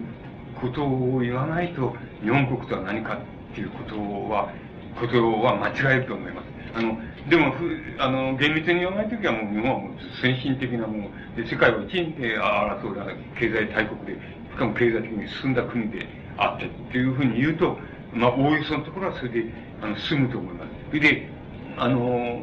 西欧の日本理解っていうのも大体、それで済んでると思います。で、天皇制が国民統合の象徴だっていうようなことをよく分かってる。あの、そそういうとこまで分かって日本国っていうのを言ってる、あの、ヨーロッパとかアメリカとかの、この知識人っていうのは、それはもう存在しないわけですよ。それは存在しないのなぜかってこっちが存在させないからなんですけども、あの、それは存在しないって、つまり、厳密に言えばそうです。やっぱり、あの、日本はもう高度の資本主義で世界に勝ったんだってば、まあ、まあいいじゃないのって、およそいいじゃないのって言うんだけど、だけどそのちょっと、あの、象徴天皇っていうのはなんか知らないけど、あるんだねっていう、で、象徴とは何ですかっていうことがあって、これは法律の言葉としては非常に厳密化しないとなかなか、あの、厳密な定義を作らないと、作らないと大体しょうがないような言葉なんだけど、もう政治行為の象徴行為だって言えばいいですし、それから、あの、もう非政治的な行為も、行為、あの、ただどこそこを訪問したっていう行為でも、まあ、ただ友好親善関係のために行ったってなって、これ政治行為って解釈すれば、これだって象徴だけど政治行為だっていうふうに言えも言えちゃったし、そんなの全然政治的な、どれも政治的な行為じゃないよっていう言っちゃえばそうだっていうふうに、あの、曖昧なところで済んでいます。しかし、この本当に日本、日本国とは何者なんだっていうのを、本当に言いたくな、言いたい場合にはもう、そこまで言っちゃないと、あの、言わないとダメだっていうことになっていくと思います。で、大体においてその、うん、法、法とか憲法とかを主体にして考えますと、あの、なんて言いますか、あの、どれだけその、えっ、ー、と、ヘーゲルとかマルクスとか、つまり法を哲学まで突き詰めた、つまり、とことんまで突き詰めた、あの、特に、あの、共同したる、つまり、えー、国法ですね。つまり、共同したる国法っていうものを、どこまで国家と不可分な法律ですけど、つまりそれをどこまで突き、とことん突き詰めたらどういうことになるかっていう、ヘーゲル・マルクス流のところまで、極端に突き詰めると、そこになっていくと思います。それに対する我々の理解の今の場所っていうのは、あの、今申し上げましたところにあると思います。そのギャップっていうのは、あの、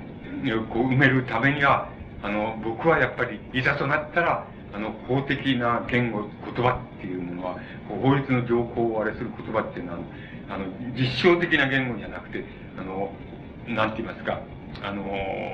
本質的な言葉っていうところでもって、法理解っていう、法の言葉を理解するっていうようなとこまで、いざとなったら、あの、いつだってやれるぜっていうとこまで、あの、突き詰めておいとけば、あの、一応はその、なんていうか、その、調節はつくだろうなっていうのが差し当たって僕らが考えていることです。で、それで考えている、その、なんて言ったら一応、ごまかしをって言ったらおかしいです。解決法です。つまり、あの、もっと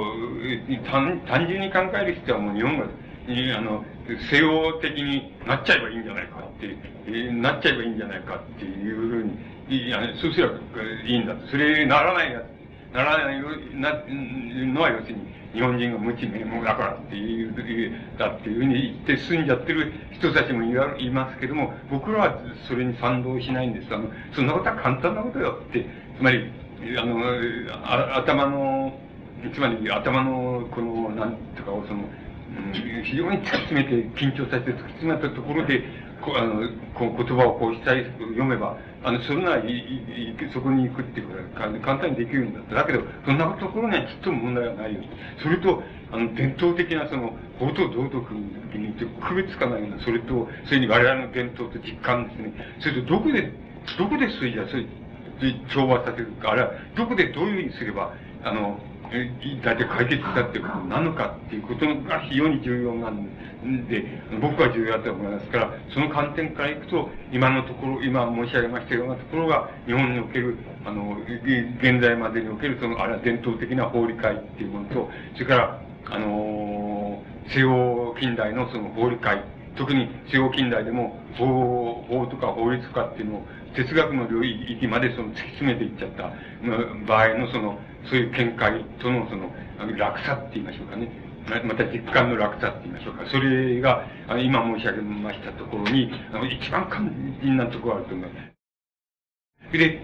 マルクスの言うさを言えば、その、ヘーゲルのその法哲学って言いますか、法をそこまで突き詰めたっていうのは、ヘーゲルが初めてであり、また、これはもう極端、極限まで行ってるんだ。だから、あの、ドイツ国っていうのは、当時のあの、ヘーゲルとかマルクスの時代ですけど、当時で言ってドイツ国っていうのは非常に遅れてんだけど、遅れてて、つまりフランスとか、あの、その他、つまり、えー、あの、南の方に、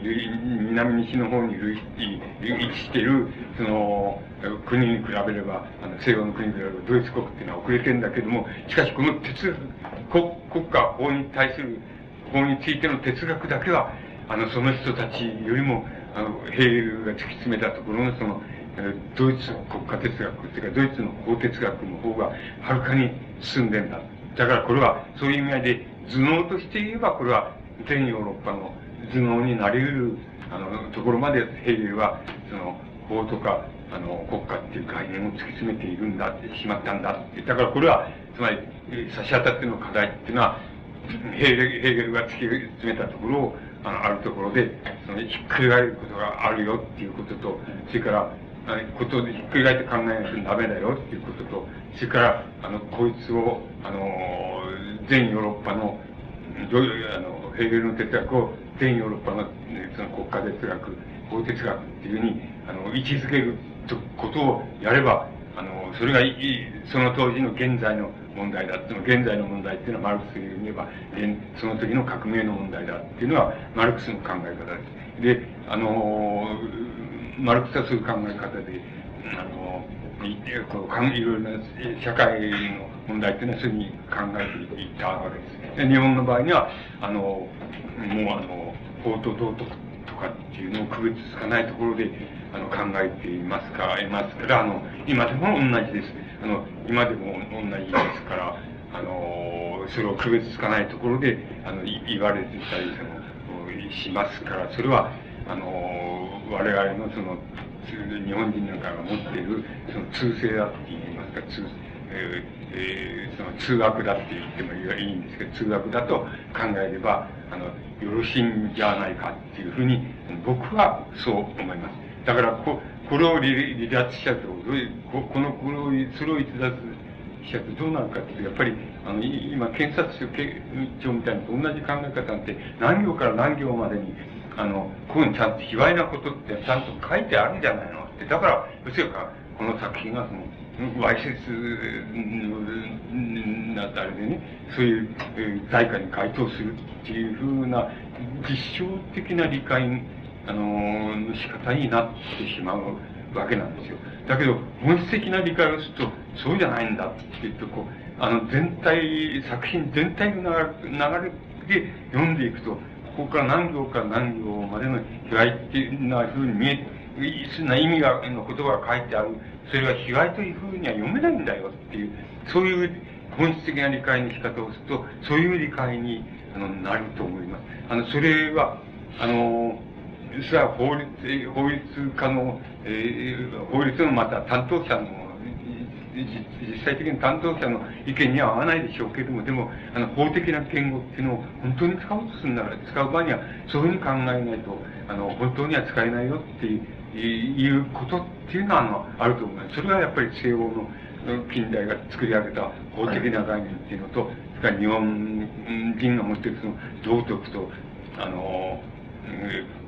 法とか、あの、法の言葉では全然区別ついてないっていう、そういう、まあ、ある程度実感にはかなうわけですけど、そういう考え方の、まあ、との、その、ギャップになると思います。だから、あの、理論として、論理として言えばそれの方が通りがいいよっていうふうに、検事の方が通りがいいよって思いますけど、あの、一体、あの、いい申したって、いいを差し当たると、その読み方はダメなんだよって、あの、言葉としてその読み方はダメなんだよっていう、いうことを言わざるを得ないっていう読み方もあると、あの、僕は思います。これは今起こってる、今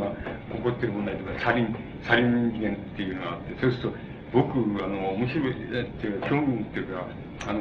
テレビとか新聞とか一生懸命、あの、真面目になって追っかけて、あの、読んでますけど、もう、言葉とかダメですね。あの、つまり、あの、つまり法的、本質的に言いますと、つまり、どういうことかって、つまり、あの、誰、誰それが、これこれこういうふうに、こう、サリンをこういうふうに作って、その作ってこういうものを持っていて、こういうふうにその証拠があって残っていると。で、それを持ってた人が、どこそ、どこそこ行って、それで、それを、うん、ぶっちゃまけたら、で、ぶっちゃまけたと。そしたらば、その、こう、こういう人がこういうふうにして、その、亡くなったっていう、それの特定ができなければ、なかなか有罪っていうのは難しいと思います。で、現在の段階は何かと、あの、誰かを、僕は、あれじゃないですけど、つまり、あの、誰かを誘拐したとか、その、サリンを誰が作ったっていうことを、警察庁自体が告発するとか、あのこう検知をして、その、裁判所がそれを、告発してっていうようなところの全く以前にある問題ですから、誰も、誰が犯罪人であるかっていうのは、全然何も言うべきでないっていうのが僕の、つまり本質的な言語から言った、あの、法律の理解の仕方です。っていうところは、テレビとかそういうの見てると、もう、もう、あいつにちげえねとか、あいつ怪しいとかっていうのもうそれはもう無、無、無限的前提になって、あの、出てくる人、落車としてくる、出てくるその、なんていうんですか、ゲストのやつもまた同じなんですって。もうこれはかなわねえなっていうのが僕の本音です。その、かなわねえ奴らだなっていう、あの、これもう何かからやり直したらいいんじゃないのっていうふうに思うわけです。で、あの、えー、あの、というのが今のところの僕の感想で、あの、もし、こういうことでいろんなことがあの非常にはっきりしてきたっていうようなことになった時には僕もちょっとなんか言ってみたいっていうふうに思っていますけれど、今の段階で言うと、何か言うことないかとか言うとか、あの、なんかコメントしてくれとか書いてくれとかっていうのは見、三つぐらいありましたけど、あの、いずれもちょっと何も言うと言えないんじゃないかなって、まだ何も言うべきあれがないから、段階がないから、だからそういうのこう決まってきたらちょっとやっぱり自分言ってみたいなと思ってるけれども、あの、それそれ全然決まってないんだ。から何も言うことはないはず、ない。っていうのが本当の法の理解ですね。だけど、もうその前に、あの、あいつは人殺したんじゃないか、みたいなものがもう、なんとなくわーわーわーわ言ってるうちにも、あの、もう、道徳的な、その、疑いとか、うん、この、なんとかね、なんとなく怪しい気配だねとかっていうの、その、それとがもう、映像と、こう結びついてもうそれはもう、そうだというふうに思い決められたところで、あの、始まったって片っぽの、そのところには盛んに代表者が出てきている弁明殺しこれは僕はテレビかじりついて見てると、ああ、またかっていうね、なんかもう少し展開、進展がないもんかねっていうのは、まあ、僕らの今の正直なあの感想です。あの、なんです。つまりこれは、もっと本質的なところまで行っちゃうと、やっぱりどうしても、あの、道徳倫理、あれ、道徳倫理的な予感っていうものと、あのそれから法的な違反っていうものとは、日本人のその法概念って言いましょうかね、あの、掟の概念では、あの、どうしてもそこを分離することができてないんですよ。今でもできてないんで、あの、大インテリでも、それはできてないんです。だから、あの、そういうことになっちゃって、あの、そういうことになってるんですけど、これは、つまり、あの、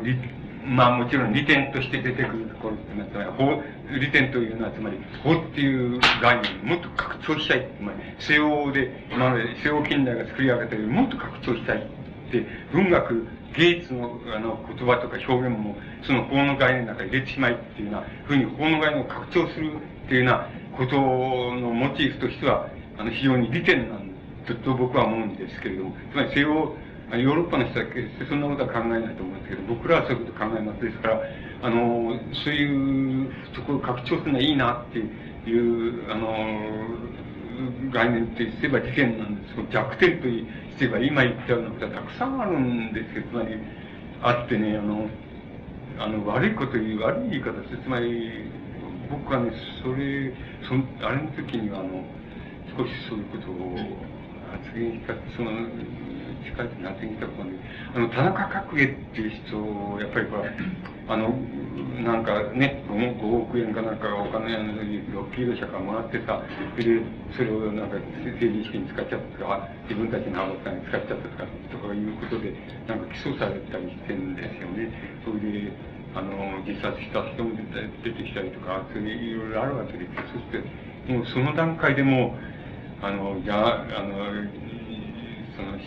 新聞テレビはもう、田中角栄っていうのを被疑者として道徳的に非難するっていうふうに、やっちゃうのをやってるわけですね。で、僕、その時もよく見てましたけど、ひでえなって思うわけですね。で、もっと言う、個人のあれで言いますとさ、なんか限りなく、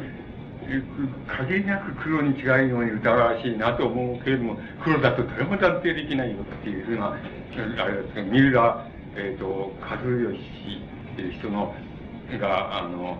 奥さんを殺して保険金取っちゃったとか取らないとかっていう、それになった時もやっぱりそうでも、もう殺人したとして、それ、そういうのもジャーナリズムは一斉に吠えたったっていうになっちゃったんで。これは、そうしますとね、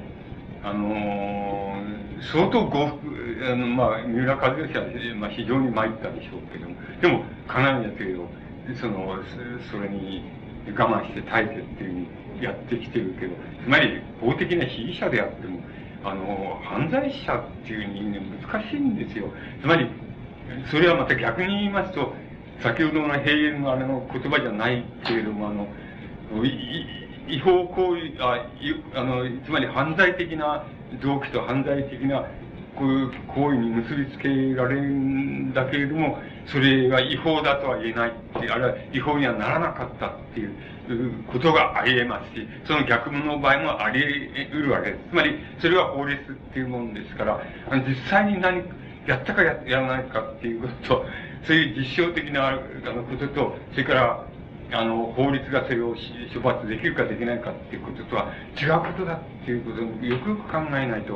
考えたりしないとダメなんで、だからそこを何も言えない時からもうそういうの言っちゃってるわけで、そして、それはやっぱり、あの、僕に言わせるとやっぱり間接的な、あの、法、法と道徳を混同したために、あの、あの、起こしたところ、殺人であるっていうふうになるわけで、なると思いますね。ジャーナリズムっていうのは、日本のジャーナリズムていうのはね、もう何回もやってるんですよ。殺人っていうのをまあ、やってるし。もちろん、正しいこともやったかもしれないけど、その殺人もやりましたし、それから、あの、後になって無罪だっていうふうになってきて、あの、いうことになって、それじゃその人が被った損害っていうのお前どうするんだって思う。腹でも来てくれっていうふうに言いたい奴はたくさんいるわけなんだけど、あの、やっぱり、平チャラでまた新聞は続いてますし、あの、やってるわけですよ。つまりそういうのは、本当はもう、もものすごく問題なんで、あの、もうこうちょっと話にもならないっていうことになると思います。つまり、あの、法っていうのはそれくらい、本質的な言語としてはそれくらい厳しいもんだっていうふうに僕は思っています。あの、それを全然ダメ、あの、弱点としてはダメだっていうことになってくるそれで、あの、そういうことはいくつもあるわけでね、それはやっぱり道徳と法と、あの、それからある場合には宗教とね、それと、なんか区分って言いましょうかね、あの、区分け、あるいは部位別っていうのが一生懸命ちゃんとできてないっていうことにあの、起因すると思います。で、でそこで、まあ、そこまで来たんですから、えっと、僕はその、飛び飛びで申し訳ないんですけど、その、歴史的通学の概念に入っていきます。どうして、あの、アジア、アフリカっていうところの、あの、人間っていうのは、そういうふうな心情って言いましょうかね、心情、心情的なもの善悪と、その、法的な論理的な善悪と、っていうのを区別できないっていうふうに、どうしてそういうふうになるんだろうかっていうことになるわけです。で、これは、あの、アフリカ的な国家でも、アジア的な国家でも、中国でもそうですけど、アジア的国家でも同じで、あの、大なり小なり臨時的国家であったり、あの、なんて言いますか、あの、宗教的国家であったりするわけです。例えば、アフリカなんかです。日本にもあああのありましたって、ありましたっていうの過去付けで言うのが一番いいんですけど、あの、アフリカなんかだと、例えば、あの、小さな、まあ、部族が寄り集まって、一種の近代国家じゃないんですけども、あの、国家は部族連合国家みたいなのを作るわけです。で、その時の、まあ、部族、部族のその、一番有力な部族の、まあ、長っていうのは、まあ、王様だって国王だって、その国家国王だってなるとしますね。で、それでなんか話が済んでいる、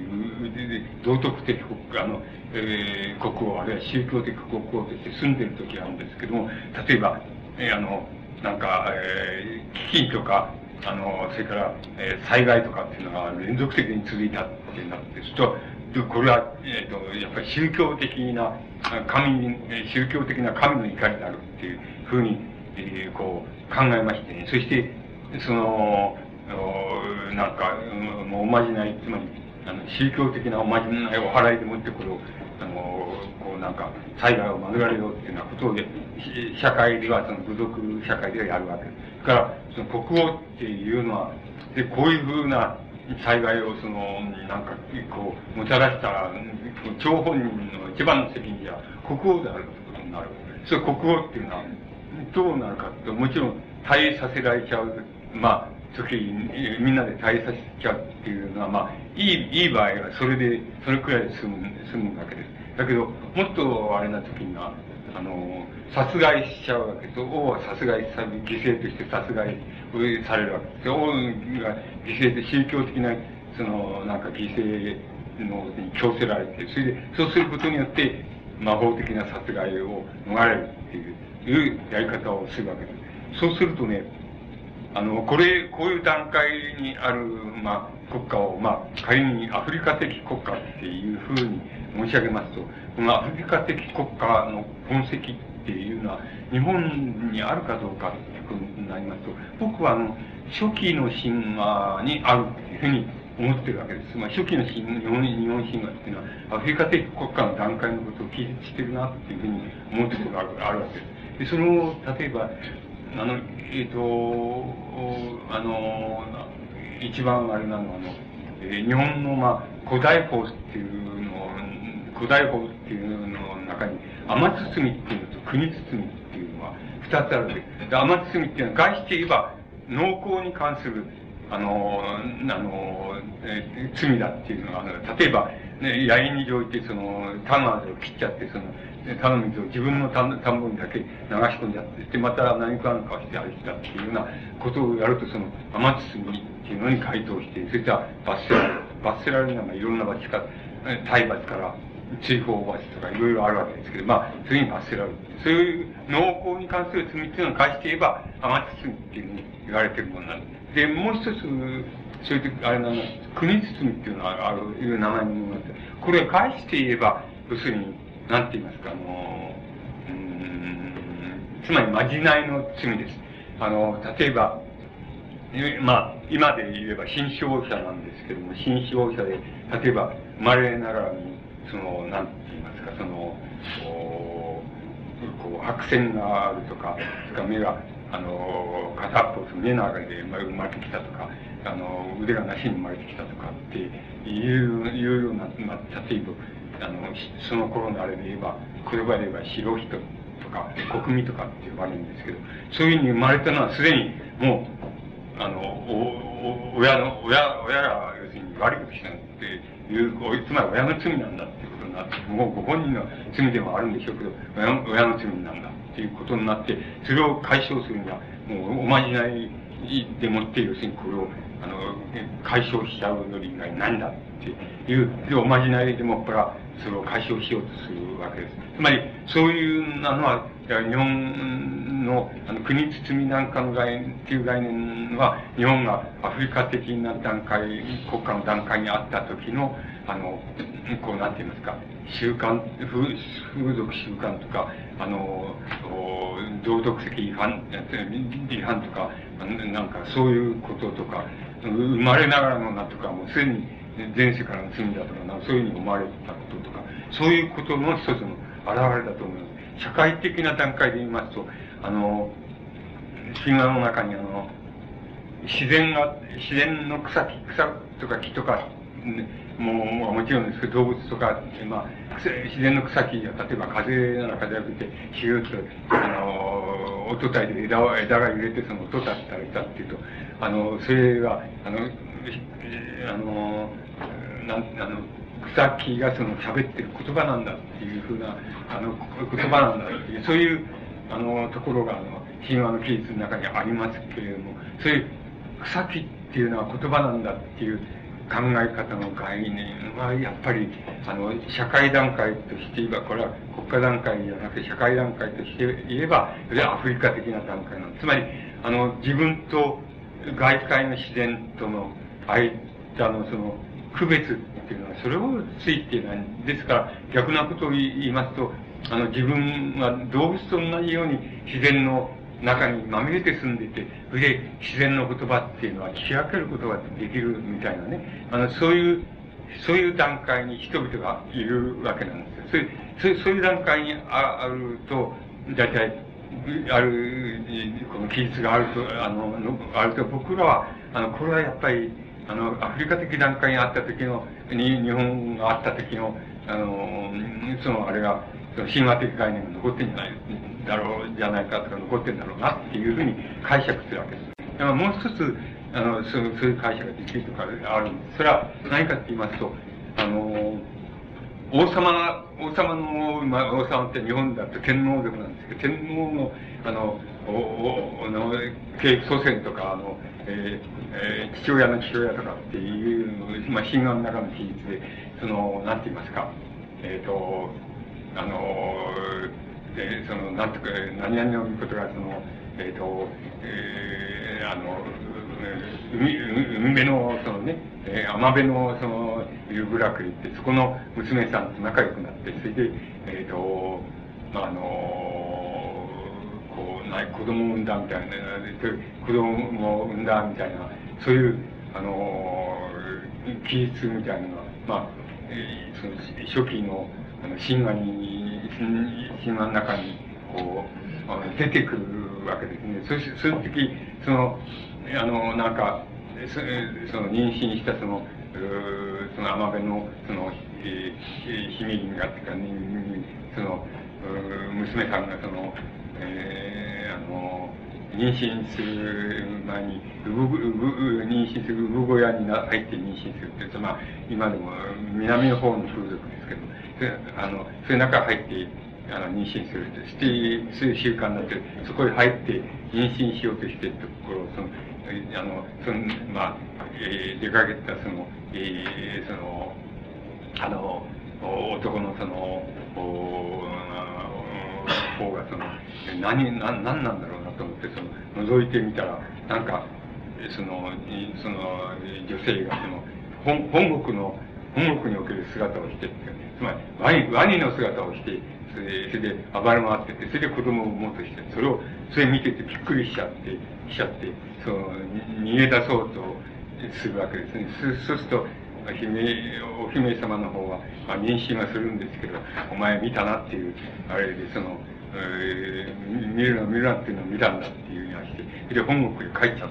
えー、帰っちゃうっていうのは、そういう神話の記述がある、あるわけです。それで、そういう生まれた子供は、その、まあ、あの、なんか、産小屋の屋根をまだ、屋根がまだあんまりできてないうちに、まあ、この覗き見やなんかできるような時に、あの、生まれちゃったっていうんで、その、名前を、うがや吹き合図のみことっていうふうに、あの、名前、そういう名前を付けたんだって言って、それは神武天皇の、例えば、祖先の親の親だったっていうふうな、そういう神話的記述があるとしますと、その、その、そこのところなんですけど、その、うがや吹き合図のみことなんて、つまり、何かっていうと、その、屋根の、この、かやぶきの屋根でしょうけども、かやぶきの、あ、ああの、屋根を、吹き終わらないうちに生まれちゃったから、うがや吹き合図のみことってに名前にしたんだっていうふうになっているわけです。で、つまり、そういうバカな、あの、名前の付け方っていうのは、あるっていうことを想像することができないわけですよ。つまり、今の日本的な概念、我々の生命に対する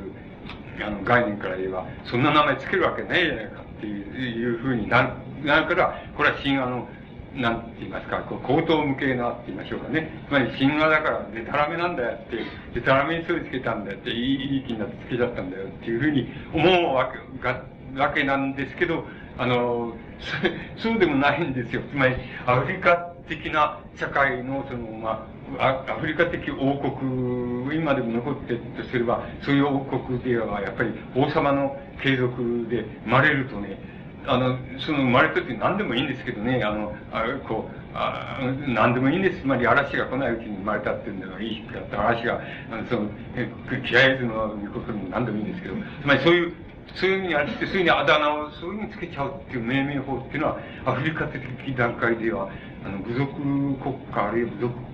連合国家的段階では、あの、しばしばあるっていうことが、あの、アフリカって今でもあると思いますけど、あの、あるわけですね。つまりそれは民族学者みたいなとか人類学者がよく調べててあるわけです。つまり、それと同じだなっていうふうに理解すると、必ずしも、このアホらしい、あの、子供騙しみたいな名前の付け方っていうのは、嘘だっていうふうには言えないのです。つまり、そういう名前の付け方の時代っていうのはあったってで、だって僕らはそれは、アフリカ的段階の、にあった時だよなっていうふうに思うわけですけど。で、その段階にある時には日本神話の中でも、あの、なかなか、あの、つまり、これはどういうところの、まあ、知性とか、あの、健あの天候とかですけど、とか、雰囲気ですけど、あの、ちょっとどこの、どこだかっていう空間的になんか特定ができないなっていう感じがするわけです。ですから、それはきっとどっかなんだろうと思いますけど、どっかでのことなんだろうっていうふうに思いますけど、そういう段階があったっていう。そういう神話的記述は、あの、そこを明らかにしないですけど、っていうのは、つまり、神話以降の、つまり歴史以降の日本の王族っていうのは、多分その、えっ、ー、と、いろんな制度、制度も、あるいはもしかすると、騎馬民族説みたいなのからすると、その大陸の方から文明を背負ってやってきたっていうのが王族になったっていうことかもしれないし、また大陸の文明を受け取ったからっていうことかもしれないし、それは確定できないけども、いずれにしろ、そうそう文明が発達してからの、あの、神話をこう、編纂したのはそういう人たちですから、あの、こう、なんて言いますかね、場所の空間を特定しないで、しかし、言い伝えとしてはこういうのあったっていうふうに、えー、こう、作ってあるんだと思いますけど、それであんまり空間的にはどこかっていうのはあんまり否定できないっていう。ですけども、その詩の、非常に隠された、あの、比率としてあるんだけど、決してその、なんかおかしくはない。つまり、えー、あの、言ってますか、それは多分、アフリカ的段階にあった時の言い伝えっていうのもちゃんと入れてあるよなっていうことっていうのがあのあるわけです。それから、えっ、ー、と、これは、つまり、あの、伝伝承とかの、あれによれば、その中世まで、あの、中世までそういう風習があったっていうふうに言われてるんですけども、あの、今で言うと長野県ですけど、諏訪で、諏訪地方ですけど、諏訪地方に竹見中方のことっていうのが神話の中に出てきて、それが、まあ、要するに、天、天孫族っていうのに、その、まあ、あの、国を、国の支配している国を明け渡すみたいな形になっている、こう、なるわけですけど、その、あの、その、あの、須田神社のあたりをその、根拠地としてその、その周辺を治めているわけですけども、その治めてるところの中世まであった、その、まあ、言ってみれば諏訪神社のお祭りなんです。つまり、今で言うと、今と、あの、三柱祭りって言われてるんですけど、なんか木の大きな木を切って、それ倒して、それでそれを木を引きずって、あの、こう、運ぶために、川へ持っていくために、山の上から引きずって下ろすとき、若者たちがそれ乗っかって、時々怪我人が出たりっていうのは、そういうお祭りがあるわけなんですけど、今でもありますけど、あの、その諏訪神社の場合に、要するに、しばしば伝承によれば、あの、えっ、ー、と、つまり、本当を言えば、占いをやって、それで占いでもって行った地方、占いが行った地方から、そこに特定される、その人間で、その、まあ、なんとなく、えー、こう素質がありそうな、あの、子供を連れてきて、そいつを、あの、連れてきて、それで須田神社で、あの、岩倉っていうわけですけど、石の上にそれを、えあの、それを、そこ、部屋に引っこもらせて、何ヶ月か要するに、暗い部屋で、その、修行させましてね、それで、あの、ある程度、つまり、超能力みたいなのをこう作った上で、あの、つけさせた上で、それを岩倉の上で、えー、あの、あの、相続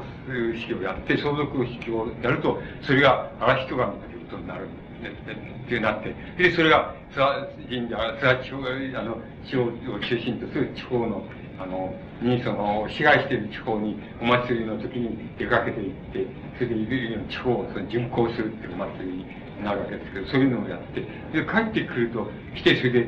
からその、しばしばその、王様に、連れてきて王様にしてやったしばしば密殺しちゃうっていう、殺しちゃうっていう、あの、そういう伝説があります。あの、諏訪神社の、神社の神社史の伝説の中にそれがあります。つまり、あの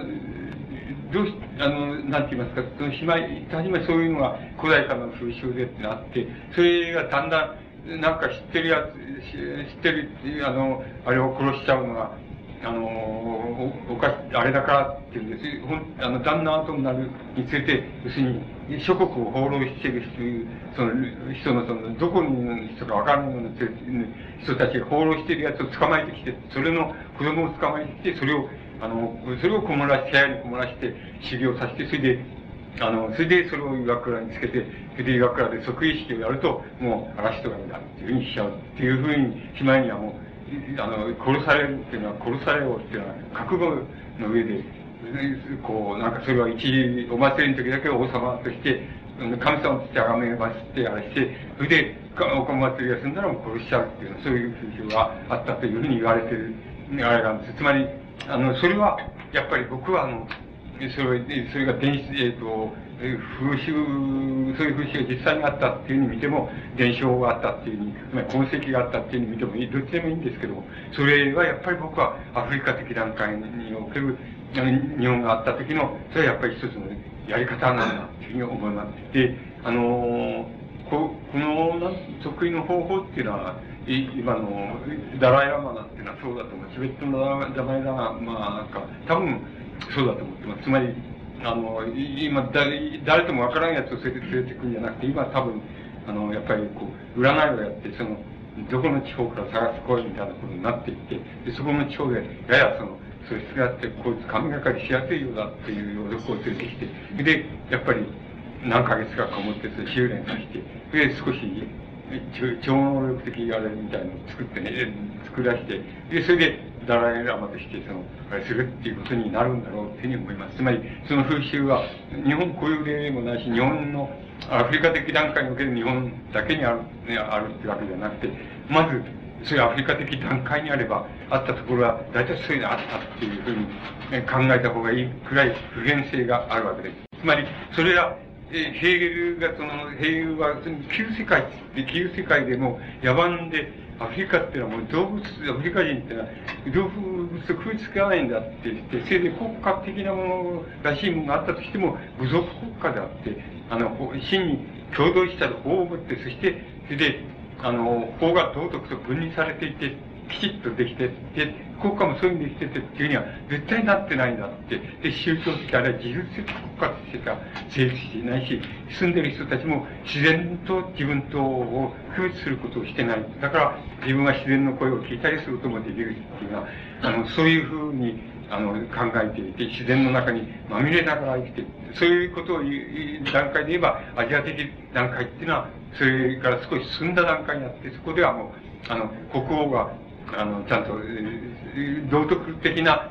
憲法しか持てないけれども、国王がちゃんといて、それで先制政治を行っていけって、で、この国王の言うことは聞くっていう、その代わり、あの、万事のことは国王が全部、あの、取り仕切るっていう、例えばそれは、あの、農耕に関することでも、そのアジアではその、なんか、えー、国王が、国王の共同体がそれを取り仕切る。で、一般の人らの農耕民っていうのは、自分でた、その、考え水とかなんか、要するに、追撃っていうのは自分でやってくるってことは、やらないとやらないもんだから、あの、王国、それで王国の共同体のやつを受け負うことになってる。だから、その、王国が例えば交代しちゃって、滅次の次の王国に滅ぼされて、で、王国がいなくなっちゃうと、たちまちのうちにそこの、今まであの、電波と栄えてた、その農耕も栄えてた、そういう、いわば古代的な都市っていうのは、たちまちのうちにも廃墟とかしてしまうっていうのは、東洋ではしばしば起こるわけです。けど、だけど、それは要するに、あの、国王にその正義に関すること全部取り仕切られてる、あるいは取り仕切ることになって、農民が進んでそれを自分たちのうん、推理考えは、要するに自分たちで考えるってことをやる、工事したりするってことやらないもんだから、すぐそういうになっちゃうんだっていう理解の仕方になりますけども、あの、そういうふうなアジア的段階ではそうなって、それそれからね、まあ、あの、宗教的、あるいは倫理道徳と、あの、国法っていうものは、法律は区別つけないんだけども、でも国王がいて、国王の言うことは何でも聞くっていう先生的になっていて、そういうことを聞く。その代わり、あらゆることは全部、生き、生きるためのあらゆることはその、全部その、国王の共同体が全部取り仕切ってやるっていう、そういうふうになってるのが、まあ、アジア的段階における、その国家っていうのの、こう、特徴なんだっていう考え方をします。そして、あの、そういう、そういう場合の、その、えー、あの、税、税金はもう勝手に取り上げるわけですけど、取り上げる場合も、あの、それを、あの、現物で取り上げるっていうのは、現物で取るっていうのはアジア的えな段階における国家の非常に大きな特徴なんだっていうのを、まあ、えー、考える、考えてあげるわけです。その現物で取り上げるっていうのは、日本で言えば、江戸時代までそうなんで。江戸時代末期までは、あの、日本でもあの農農農民のその税金っていうのは全部現物で取り上げる、あの取るっていうふうになったんです。で、初めて、明治時代になって初めて、あの、西洋のその農農業政策についての学問が入ってきて、やっとその、それは、見物じゃなくて、その市場で農産物、作った農産物を売り飛ばして、そのお金でもって税金を納めるってその、いいよっていうふうに直したっていうのは、明治になってからなんですけど、明治までは日本っていうのは、あの、少なくとも、そういう、その、現物で農耕するってアジア的先生のそのが、全部がそうじゃないんですけど、異性って言いますか、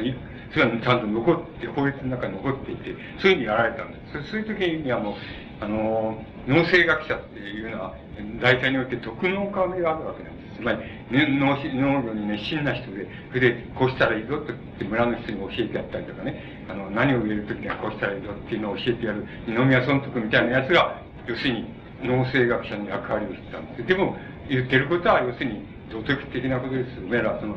あんま農家なんかやってるだけじゃ、あの、金なんかもうたまんねえんだって、貧乏ひどしたぞ。だから、あの、少し無理だろうけども、夜鍋をして、それで、なおなってわらじを作ったりとか、なんとかそういうことをやって、それでもって、それを売って、それでお金をもらってそれを貯めるっていうようなことをしないとダメだぞ、みたいなことを言うのが二宮尊徳みたいなやつなわけです。そして町で言えば、商家では商業の場合は、えー、この、お客さんにはこういうふうに丁寧に扱ってするとして、あの、商商業、ね、商売をうまくやって、そして、あの、家を栄えるようにした方がいいぞって、それには、家はそれぞれの格運を持っていて、それ格運に従って代々行った方がいいぞっていうには、それは、あの、梅田バイクがみたいにその、あの、なんていうんですかね、こう、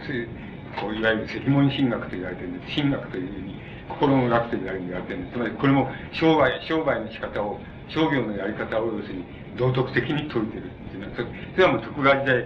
末期まではそれだっていう。し、それで徳能家は要するに農政学者の役割をしてたってことになって、道徳学者か何かの区別がつかないっていう、あれなんです。それで明治になって初めて一代目が留学して向こうの農政学っていうのを学んできて、それで日本で初めて農政学をあれするし、制度的に言えばもう市場を作って、藩、藩、藩、藩ごとの市場だけじゃなくて、全体的な市場を作って、で農産物を売って、それでお金でもっと抑えてもいいぞっていうふうに、あのそういうふうに治ったのはもうわずかに、って言いますか、明治になって初めてそうなったっていうくらいなものなわけなわけです。つまり、そういう段階は幕末まで続いてたっていう、いうふうなのが、あの、妥当なところか、あの、ことです。つまり、そんなところだっていうふうに考えた方が、あの、考えやすいんで、もう、日本は、近代的先進国なのに行ったっていう、確かに言ったんですけど、言ってるところは言ってるんですけど、アメリカない部分もありますよとか、あの、道徳と法とか区別ついてないですよとかね。あのね、今だってやっぱり、そう、今だってほら、やっぱり、せあの、なんて言いますかね、文明がいい、文明がいいんで、そのね、あの、ちょっと、あの、つまり、あの、消費社会になるっていうのは、消費社会まで進んでいくっていうことは、決して倫理的なわけじゃないんだよって、倫理の問題じゃないんだよっていう方は評判悪いんですけど、あの、製品のことを、製品の、なんとかみたいな特質の方は、やっぱり今でも評判いいいいんですよ。つまり、あの、だから、つまり今残って、あの、吹っ切れてないんですよ。だから、もうそういうふうに言っておくと、もうさ、もう特徴なんだからしょうがないって、こう、これはもう、もう、これがなくなっちゃうって、な、治るな、もう、代々一代かそこらでちょっと間に合うぜっていうふうに、あれするか考えるか、それとも、相当その人が、個人個人がめちゃくちゃ頑張っちゃって、で、普段はぐったりしていて、それで、頑張る時だけ頑張って、それで、あの、本質的な言葉とか、本質的な法の言葉っていうのと、道徳、倫理とは違うんだっていうことを、もう、できるって、区別できるっていうようなところ、いざとなれば俺はできるぜっていうようなところまで、あの、個人個人が頑張っちゃうか、もうどっちかしかないですね、今のところ。だけど、あの、それくらいこう、あれ、あの、こう、なんて言いますかね、あの、道徳、倫理と、あの、法っていうのを区別することって言いますかね、あの難しいところで、あの、まあ、日本日本国っていうのは、まあ、現在に、あの、至ってるわけです。で、あの、やっぱり僕ね、あの、アフリカ的段階っていう、まあ、僕自分でもって、またそれ付け足したり、それからあれしちゃったりしてね、勝手に取っちゃったりしてね、自分なりにまたこうイメージの中で作り変えちゃってるとこあるんですけど、僕らが、あの、アフリカ的とかアジア的っていう時にはね、必ずしも、空間概念じゃないんです。つまり、これはアフリカ局は今はありますよとかっていう意味とかね、あの、あるいは、これは西洋の近代に比べて遅れ、地域的に遅れてる地域ですよとかね、アジア的って言っても、そのアジア地区に行きます。まだこういうとこたくさん残ってますよとかって、そういう意味合いがもちろんないことはないんですけど、そういう意味合いだけで言ってんじゃなくて、空間的意味合いだけで言ってんじゃなくて、普遍的なって言いますか、あの、全、普遍的な意味合いでというか、一般的な意味合いでって言いますかね、一般的な意味合いで、一般的な段階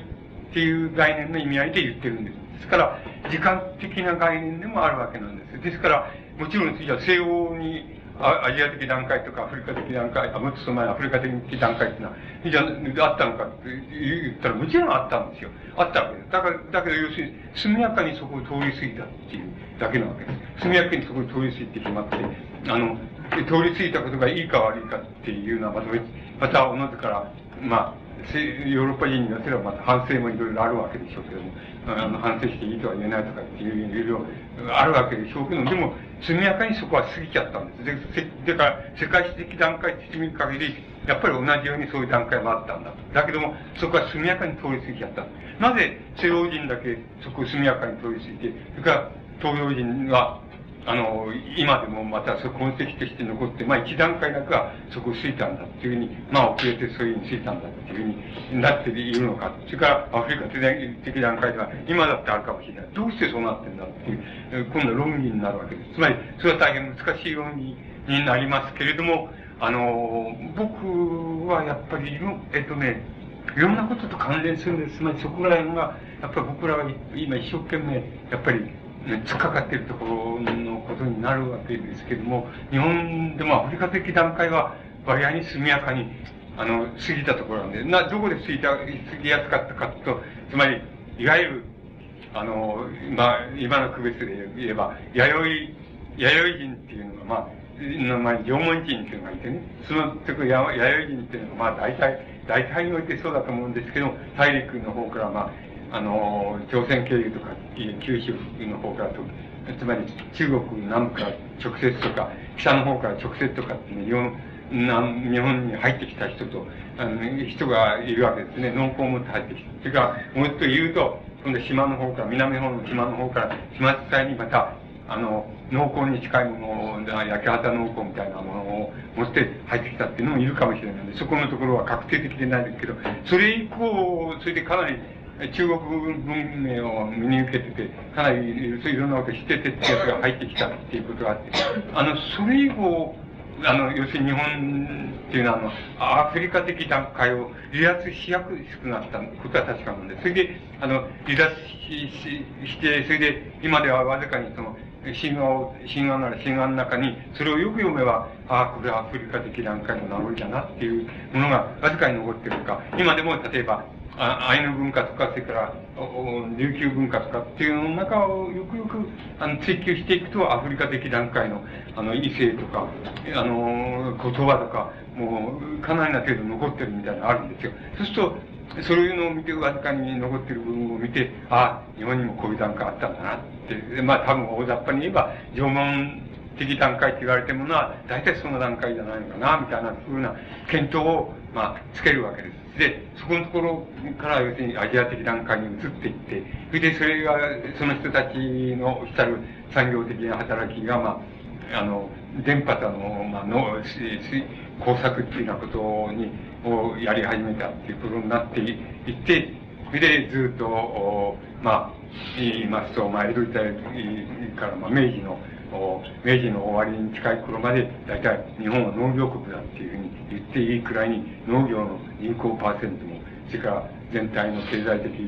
規模に対する農業の大きさも、あの、半分以上あったっていうふうになるわけですけども、そういう農耕国家だっていうふうに言えていい時もあったんですけど、まあ、今ではもう、到底到底そうは言えないので、あの、言えなくて、つまり、第三次産業の流通、流通貿易消費の国家であるというふうに言った方がいいくらいもう、労働者もそっちの方にが多くなっちゃっていますし、すべてがそうなってしまって、に近くなっていくっていう方向に行ってるっていう段階なんでも、だから農業国とは到底到底言えないし、工業国ともまずまず言えないっていうふうなところ、言えない、その段階も過ぎてしまったよっていうところに行ってるわけですけど、まあそういうふうにして、こう、進んでいくわけなんです。だから、日本っていうのは、あの、あの、日本っていうのは、まあ、つまり、何なんだっていう、日本っていうのはアジア的国家っていうところから行くと、国家制度とそれから国家制度が宗教的なあれを残していながら、しかし国家が一つ一つの国法を持って、で、あの、先制政治的なものを敷いて、それで国家らしい形って、つまり日本で言えば、まあ、17条の憲法ってのはまだ、あれなんですけど、でも、あれ、あれ以降、なんとなく国家らしい形ができて、あの、異界奮闘みたいなのができて、それからまた、もっとすれば立例性っていうのができて、もっと、あの、法律的な細分化されてきて、国家らしい形がもっと整うわけですけど、あそういうふうにだんだんなってきたんだよっていうことになるわけですけど、それ以前をたどれば、まあ、そんなことで、もっと以前をたてれば、まあ、それはちょっとアフリカ的な国家だったよって、で、その時は、自然採取、農耕よりももまだ、あの、自然のものを食っちゃったり、と取って食っちゃったりとか、生き物を取って食っちゃったりとか、魚を取って食っちゃったりっていう方が多かったよっていうふうに言えると思います。つまり、そういう段階からこう来たっていうふうに考えると、あの、日本っていうのは、なんとなく、アジアの中で、その、アジア的な、あの、段階の要素とか、アフリカ的段階の要素が、まあ、あんまり痕跡しか残ってない、ない、ないとこまで行っちゃったよなっていうふうになるわけだし、なるわけですけど、まあ、あの、元、国国家と、あの、関わって、まあ、密接に関わっている意味での、あの、なんて言いますか、あの法律とか、あの、国法とか、それから国家とかっていうので言えば、あの、まだまだ、あの、アジア的な、あの、段階での異性っていうのは残っていますよっていうふうに、残ってるかと思えば一方では、もうちょっと西欧の近近代、超近代的なって言いますか、先進国並みのところまで行っちゃってるところもあるわけです。そういう不可解な、っていうか、不思議な国って言ったらいいし、不可解な国です。日本っていうのは難しい国っていうか、面倒な国です。で、あの、面倒なことはいっぱいある国です。それでこれを面倒じゃないように、理解するための唯一の段階、僕の考えでは、唯一の考え方っていう、つまり理解しやすい考え方っていうのは、この段階っていう考え方です。つまり、あの、日本はそうそう言っといて、あの、少しだけ、あの、あの、アフリカ的段階の要素を少しだけ残して、それからアジア的段階のところからその近代以降、つまり明治以降、初めて西洋的段階のところあの、突入していって、それが近々まあ百数数十年でしょうか。その間に西洋のまあ一番あの先端のところまで産業経済的には駆け抜けていっちゃったっていう、そういう非常に不可解で不可思議なあの国なんですけど、そこまで行っちゃったっていう、そのことを三つのものが適当なって言いますか、あるその非常に得意な交え合い方をしてるのが日本国であるっていうふうな、あの、認識を取ると、この大枠はそれでいいと思います。それで、最後のことを、つまりその段階の問題に照らして、最後のことを日本っていうのは突き詰めていくと、日本っていうのは何なんだっていうのは、あの、割だけわかりやすいんだと思います。で、日本っていうのは何なんだっていうことで、うん僕らが納得するような日本っていうことを言った言ってる人っていうのはそれはないんですよ。それつまりそういうことはこれからはっきりさせなきゃいけない。大抵はねどっかでどっかで日本っていうのを言っちゃってるんですよ。あの例えばあのなんていうの京都なら京都の人っていうのは平安時代までのあの日本ですね。日本の政治形態とかそれから宗教形態とかそれからまああの自然とのなんて言いますかね。関わり方ですね。あのつまり春はね四季が四季さまざまな自然があってそれを楽しんだりあれしたりしてるみたいなさあの味わったりそれを利用したりっていうふうにしてる。それが日本文化の特徴だって言った場合にその日本文化は要するにあの平安奈良町から平安町まで来た。あのもう少し遡れば、まあ、もう少し遡っていいですけど、まあ、そこまでの日本っていうことで言ってる日本にしか過ぎないので日本文化っていうふうに言ってるけどそんなことはいやそれはきれ整って言えますけれどもそれで日本文化って言ったかってそんなことは当てないはしないわけですだけどその手のあれが多いんです多いですその水安とはいや縄文文化っていうのは日本文化なんだとか言って縄文文化っていうふうに言ってみる見てねそれを強調して見る人もいますしで近代文化さ明治以降さっていうふうに言ってであのそれいるんだったらみんな名門だっていうふうに考えてその一生懸命ね。あのモダンなモダンなって思ってる人もいるわけだし、それ様々いるんだけど、僕相対的に言って、日本ってはこうだぜっていうか、およその枠組みでもいいから、あの、こうだぜっていうのを言えてとか言ったとかって人はいないわけですよ。みんな、そういうふうに言ったらみんな振る舞い方が、まあ僕はそうですけど、振る舞い方が間違ってるよっていうふうにしか言えないって思います。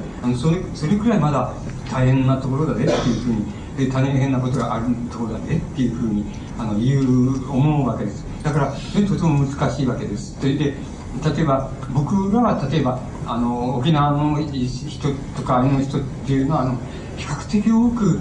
あの、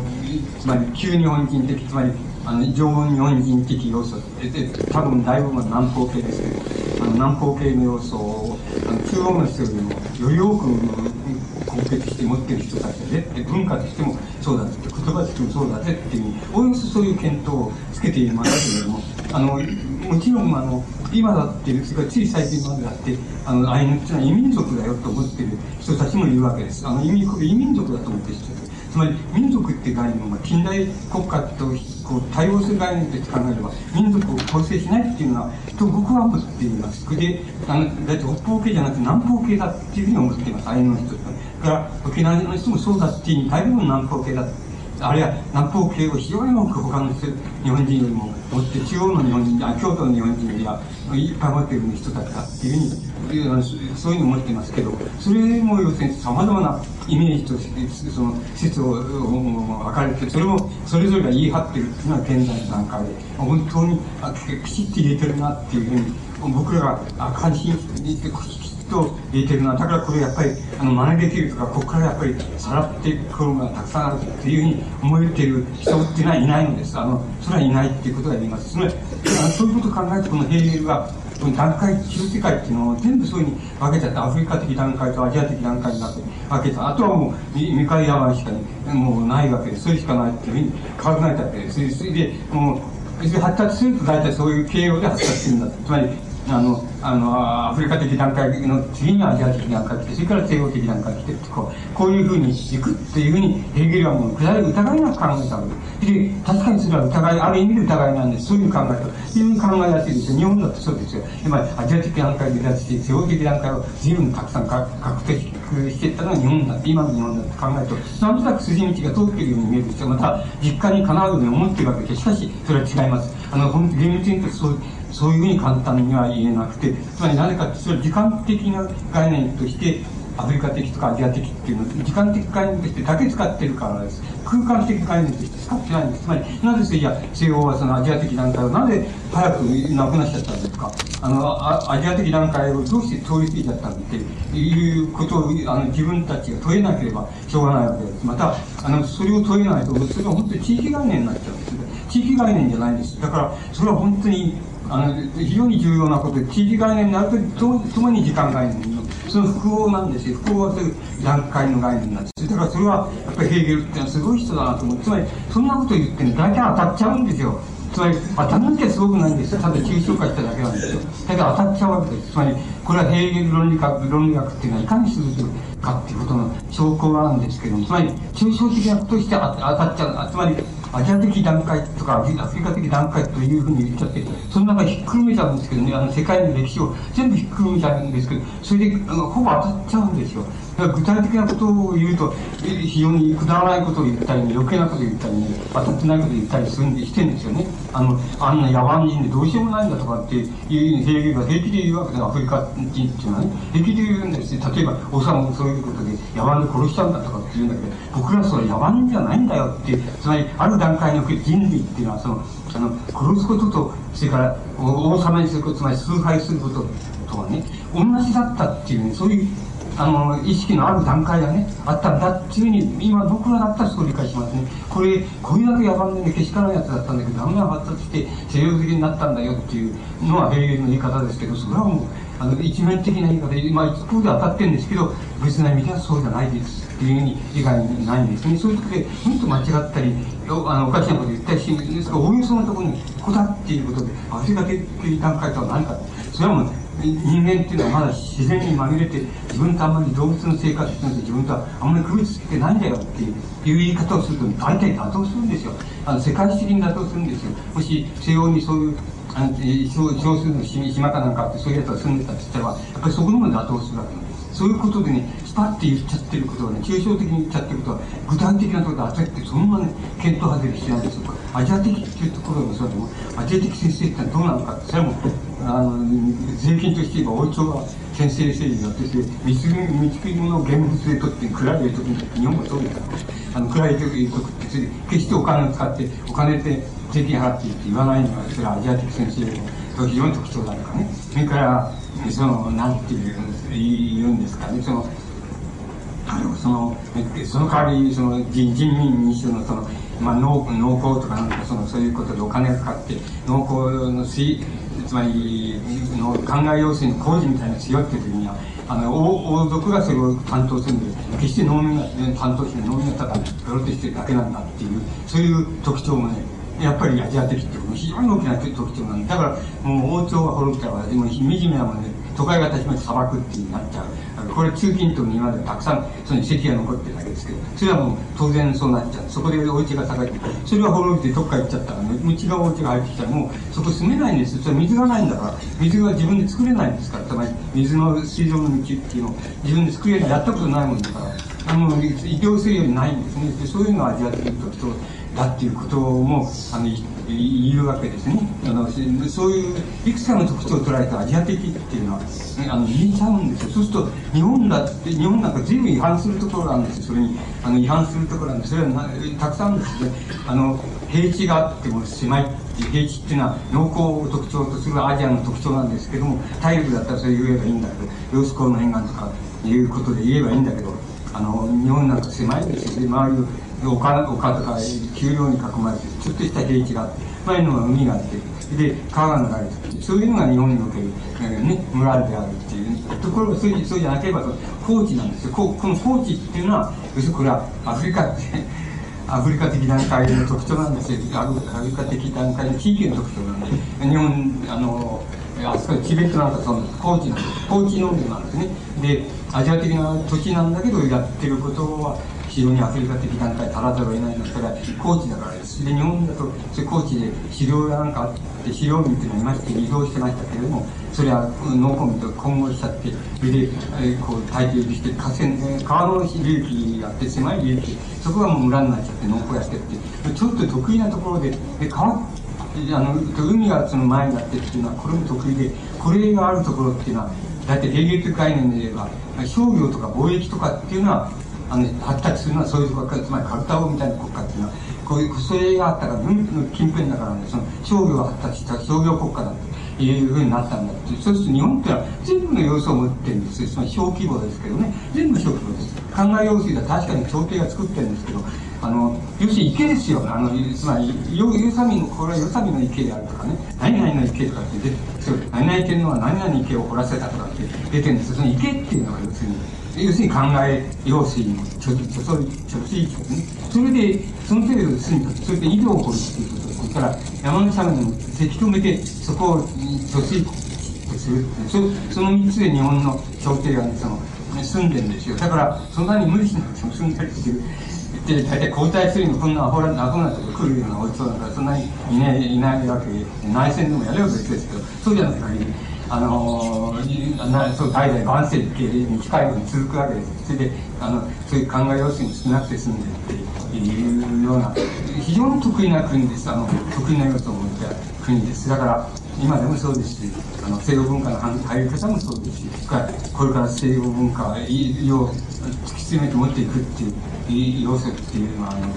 産業的、産業経済的にだけで言えば、非常にありあり得ることなわけで、その段階に突入しつつあるわけです、日本なんか。あと、政治経済とか、あの、社会経済からいくと、どうしてどうしてまだなかなかそうそういうことじゃなくて、非常にアジア的な引きずってるだろうっていうのがあるんだけど、そうじゃなくて産業経済っていうところで言えば、あの、大体、資本主義、最も発達した資本主義を、あの、大体離脱しようとしているぞっていう要素、日本にもあるわけで、現在あるわけです。で、まだこれは得意な国です。ですから、あのー、非常に得意な国ですけれども、で、いろんな要素を全部持ってる国です。持っている国です。それから、人種としてもその根結です。それから、言葉、日本語っていうのも、その混合です。あの、混合物で、日本語っていうのは、なつまり我々常識には奈良町以降の日本語っていうのを日本語って言ってるんだけど、それ日本語だと思ったら、大いに違いますよっていうのが、あの、本当の言い方でも、それは、つまりこれからよりしょうがない、あの、我々の課題に現在の課題になってるっていうのはなんですこれもあの元になって、まあ、少なくともなんか僕なんかあのどっかでこういう知識を得たんだどうこういう考え方を得たのってやっぱりヘーゲルからだっていう仕方なんですそれでヘーゲルが全然わからないとか今の精神現象論のこの何言ってんのっていうあの何言ってんのこいつだったんでちょっとね分かりづないよこれっていうたくさんあるんですよ。論理学でもさ論理学のやらないといけないんだけどあの平原論理非常にまとまっただけ言いますと論理学って言ってさあの例えばこういうふうに考えやすいやすいんですよね。例えばここにこうマイクロフォンみたいなのがあってそのちゃんとこれが録音できるようになってるんでこういうのができたとするとこれはこれはこれこれの部品とこれこれの部品とこれこれの部品になってなってこれはこの作用はこうこうこういうではこういうふうになっててこの、うん、音の作用がその電気作用にこの転換できるような装置がここにここのところで含まれているんだそしてそれが治療するためにはそのテープとなってそのあってそれその中でそのテープあることに打つことによってそれであのちゃんと貯蔵される必要だから逆回しすれば元のあれが出てくるんだっていうとかまあいわゆるそういうふうに説明するのが論理的説明だっていうふうに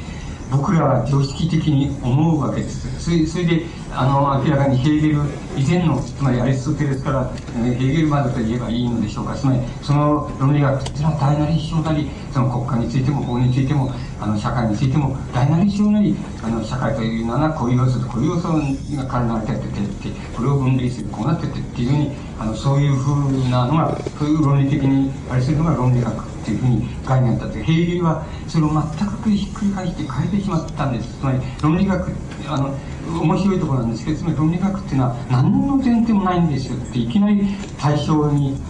いやぶつかってそれで対象とはこの対象は何だ？っていうことを言っちゃうところから言っちゃうっていうのは論理学の基本なんだってでそれでヘーゲルだってさまざまな規定をしているわけですよ。つまり法法とは何かとか憲法とは何かとか規定するんだけど要するにそれ規定が論理学だとヘーゲルは、まあそういう言葉使ってねそう思ってもらいたくないわけです。こんなことは本当は余計なことなんだって、まあ、人は今までやってるからそういうふうに言って言ってるんだけど俺が思って俺が考えてるの全然そんなことやこんなこんな規定なんかどうでもいいんだって。言ってただ要するに根本へ根本へっていうふうにもう対象そのものってって前ヘーゲルがよく言うって日本人が訳してさ財っていうさです言うってしてね言う言うもいつもないのでであるってそこれだっていうところから出発するっていうか何の前提もなしにもうこれだっていうふうに言えちゃうっていう言っちゃうっていうでここれの中にはものす本質があってこれとこれをあのそれだと思ってる人間があってもっと、まあ、えこっちに意識あるいは自我っていうのがあってここに対象があってっていうふうにやれば精神現象学にな精神の学になっちゃうでそうじゃなくて論理学ってそう言いたいところだけどそれはもう結果論であってそうは言いたくないんだと論理学で言うともっと根本なんでこういうふうに言っちゃう以前にも何かがあったっていうことにあるあればもう対象であろうとあの自分であろうとそんなことは区別なしにもうそれ自体はもう初めにもう前提としてあるものっていう単位というかしてあるものとしてもうその前提としちゃってどんどん前提として前提からその規定を設けていくっていうんじゃなくて反対なんだと前提からどんどんどんどん前提となる概念をどんどんどんどん消していっちゃってあの消していっちゃうっていうことがあの論理学の本当のその究極の目的っていうのはそういうことになるんだっていうのがあのヘーゲルのその論理学について根本があるんです。これは要するにもうつまりもう言ってみればその小に自我があってまあ簡単に言化するために小に自我があってこの対象があって自我対象を考察していくうちに自我の方も発達していってそれ両方とも発達していってそれで精神現象学的にそれが国家になりそれから、えー、と法ができたかっていうふうになったり自然の学の方に突っ込んでいったり倫理学ができたりってこういうふうになるわけですけどあのそれを全く逆回ししてあのもうこういう概念が出てくる元で出てくるのは要するに人間ががいてそれで物が周りにあってっていうところから出発するからそうなっちゃうんだって。しかし、何も前前提なんか、そんな、そんな風な前提を取らなかったら、もう、そこに何かがあるっていうこと、人間も何かがある中に入ってて、それ、それを、なんか、無規定に前提とする以外ないじゃないかっていうふうになるわけです。それで、どんどん無規定に前提としていきながら、その無規定という規定さえもどんどん取っちゃいっていうふうになる。そうすると、あの、今ある人間と今ある世界との対話っていうんだったら全部精神の学に大体なっちゃうんだけどそうじゃなくて要するにそれ以前にえっとまあ、ヘーゲルは要するにあの無限あるいは絶対の本質と言いましょうか無限が言うんですけどつまりヘーゲルは神という呼び名をしたりするわけですけど要するに神とそれから人間がありうべきなんなんて言ったら今現在にはないんだけどあの存在としてはないんだけどどんどんどんどん本質的な方にその人間というかどんどんどんどんこう無前提に持っていっちゃうとなんか無限にこう本質に近づいていっちゃうなんか無規定なんかそこにむやっていうなんかあるっていうふうになっちゃう。つまりそれと神との対話っていうところに行けば論理学は究極のところまで行ったっていうことになりますよっていうのはヘーゲルの考え方です。ですから、要するに、非常に大雑把に言っちゃうと、僕らが論理学とかこれを理屈で言えばこうだよって言ってるの全部反対のこと、それをもうひっくり返しちゃったわけです。あのひっくり返して、全部ひっくり返しちゃった。だけど、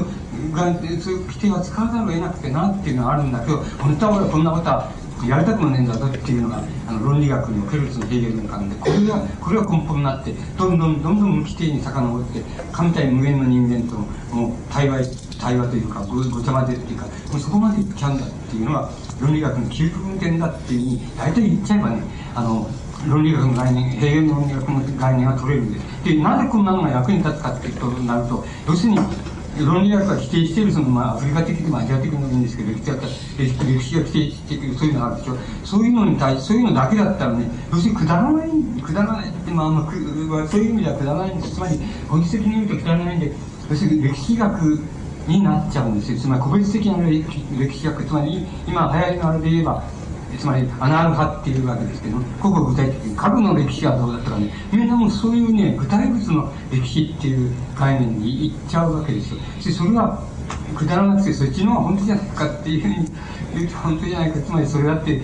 あのなんかマルクス主義を経てヘーゲルを転倒してねそれが誰の果てじゃないですけどそれがまあだんだん言ってってねそういうことになっちゃったんだよって言えばまあそれでもいいじゃないですかってことになるんですなるわけですけどもあのヘーゲル的な概念で言えばもう全く正反対なんでそんなことはどうでもいいんじゃないかってもっと本質本質ってもうただもうただもう見て見てって言ったら見たりこうなんか無意識に掴んでるってそういうところでもちゃんと論理学の基本をちゃんとつかめてるとかそういうその人間の本質はみんなつかめてるとか世界の本質は全部つかめてるっていうふうになっちゃうよっていうところへ行くのが目的なんだよっていうのがあのヘーゲルの論理学の概念でもそれをそれがね要するに普通の歴史学に対してそれが逆作用してるもんですからね僕あのヘーゲルのこうアフリカ的、ヘーゲルがアフリカ的っていうことは言ってる時は違うんですよ。普通の歴史やアフリカ社会についての専門家だとかね、アフリカ神話についての専門家っていっぱいいるけど、そんな人たちと違うのはね、要するにヘーゲルとアフリカ的ってしかも時間概念も空間概念も段階概念も全部入ってますね。それが、それは普遍的なんですよ。つまり、相当正確に言っちゃってるんです言っちゃってるんですよ。で、それを、それがね、逆作用から言ってるもんですからね、論理、論理学をもう壊すっていうところからそれを言ってるもんですからそういう当たっちゃうわけですよ。抽象的なことを言いながらね当たっちゃってるつまりあるいは抽象的なこととアフリカ的とはどういう社会かみたいなだって言ったこともねえくせに言ったって二年屋さんに言って分かるもんかよっていうようなところで結構言っちゃってる。それはそういうそういう人たち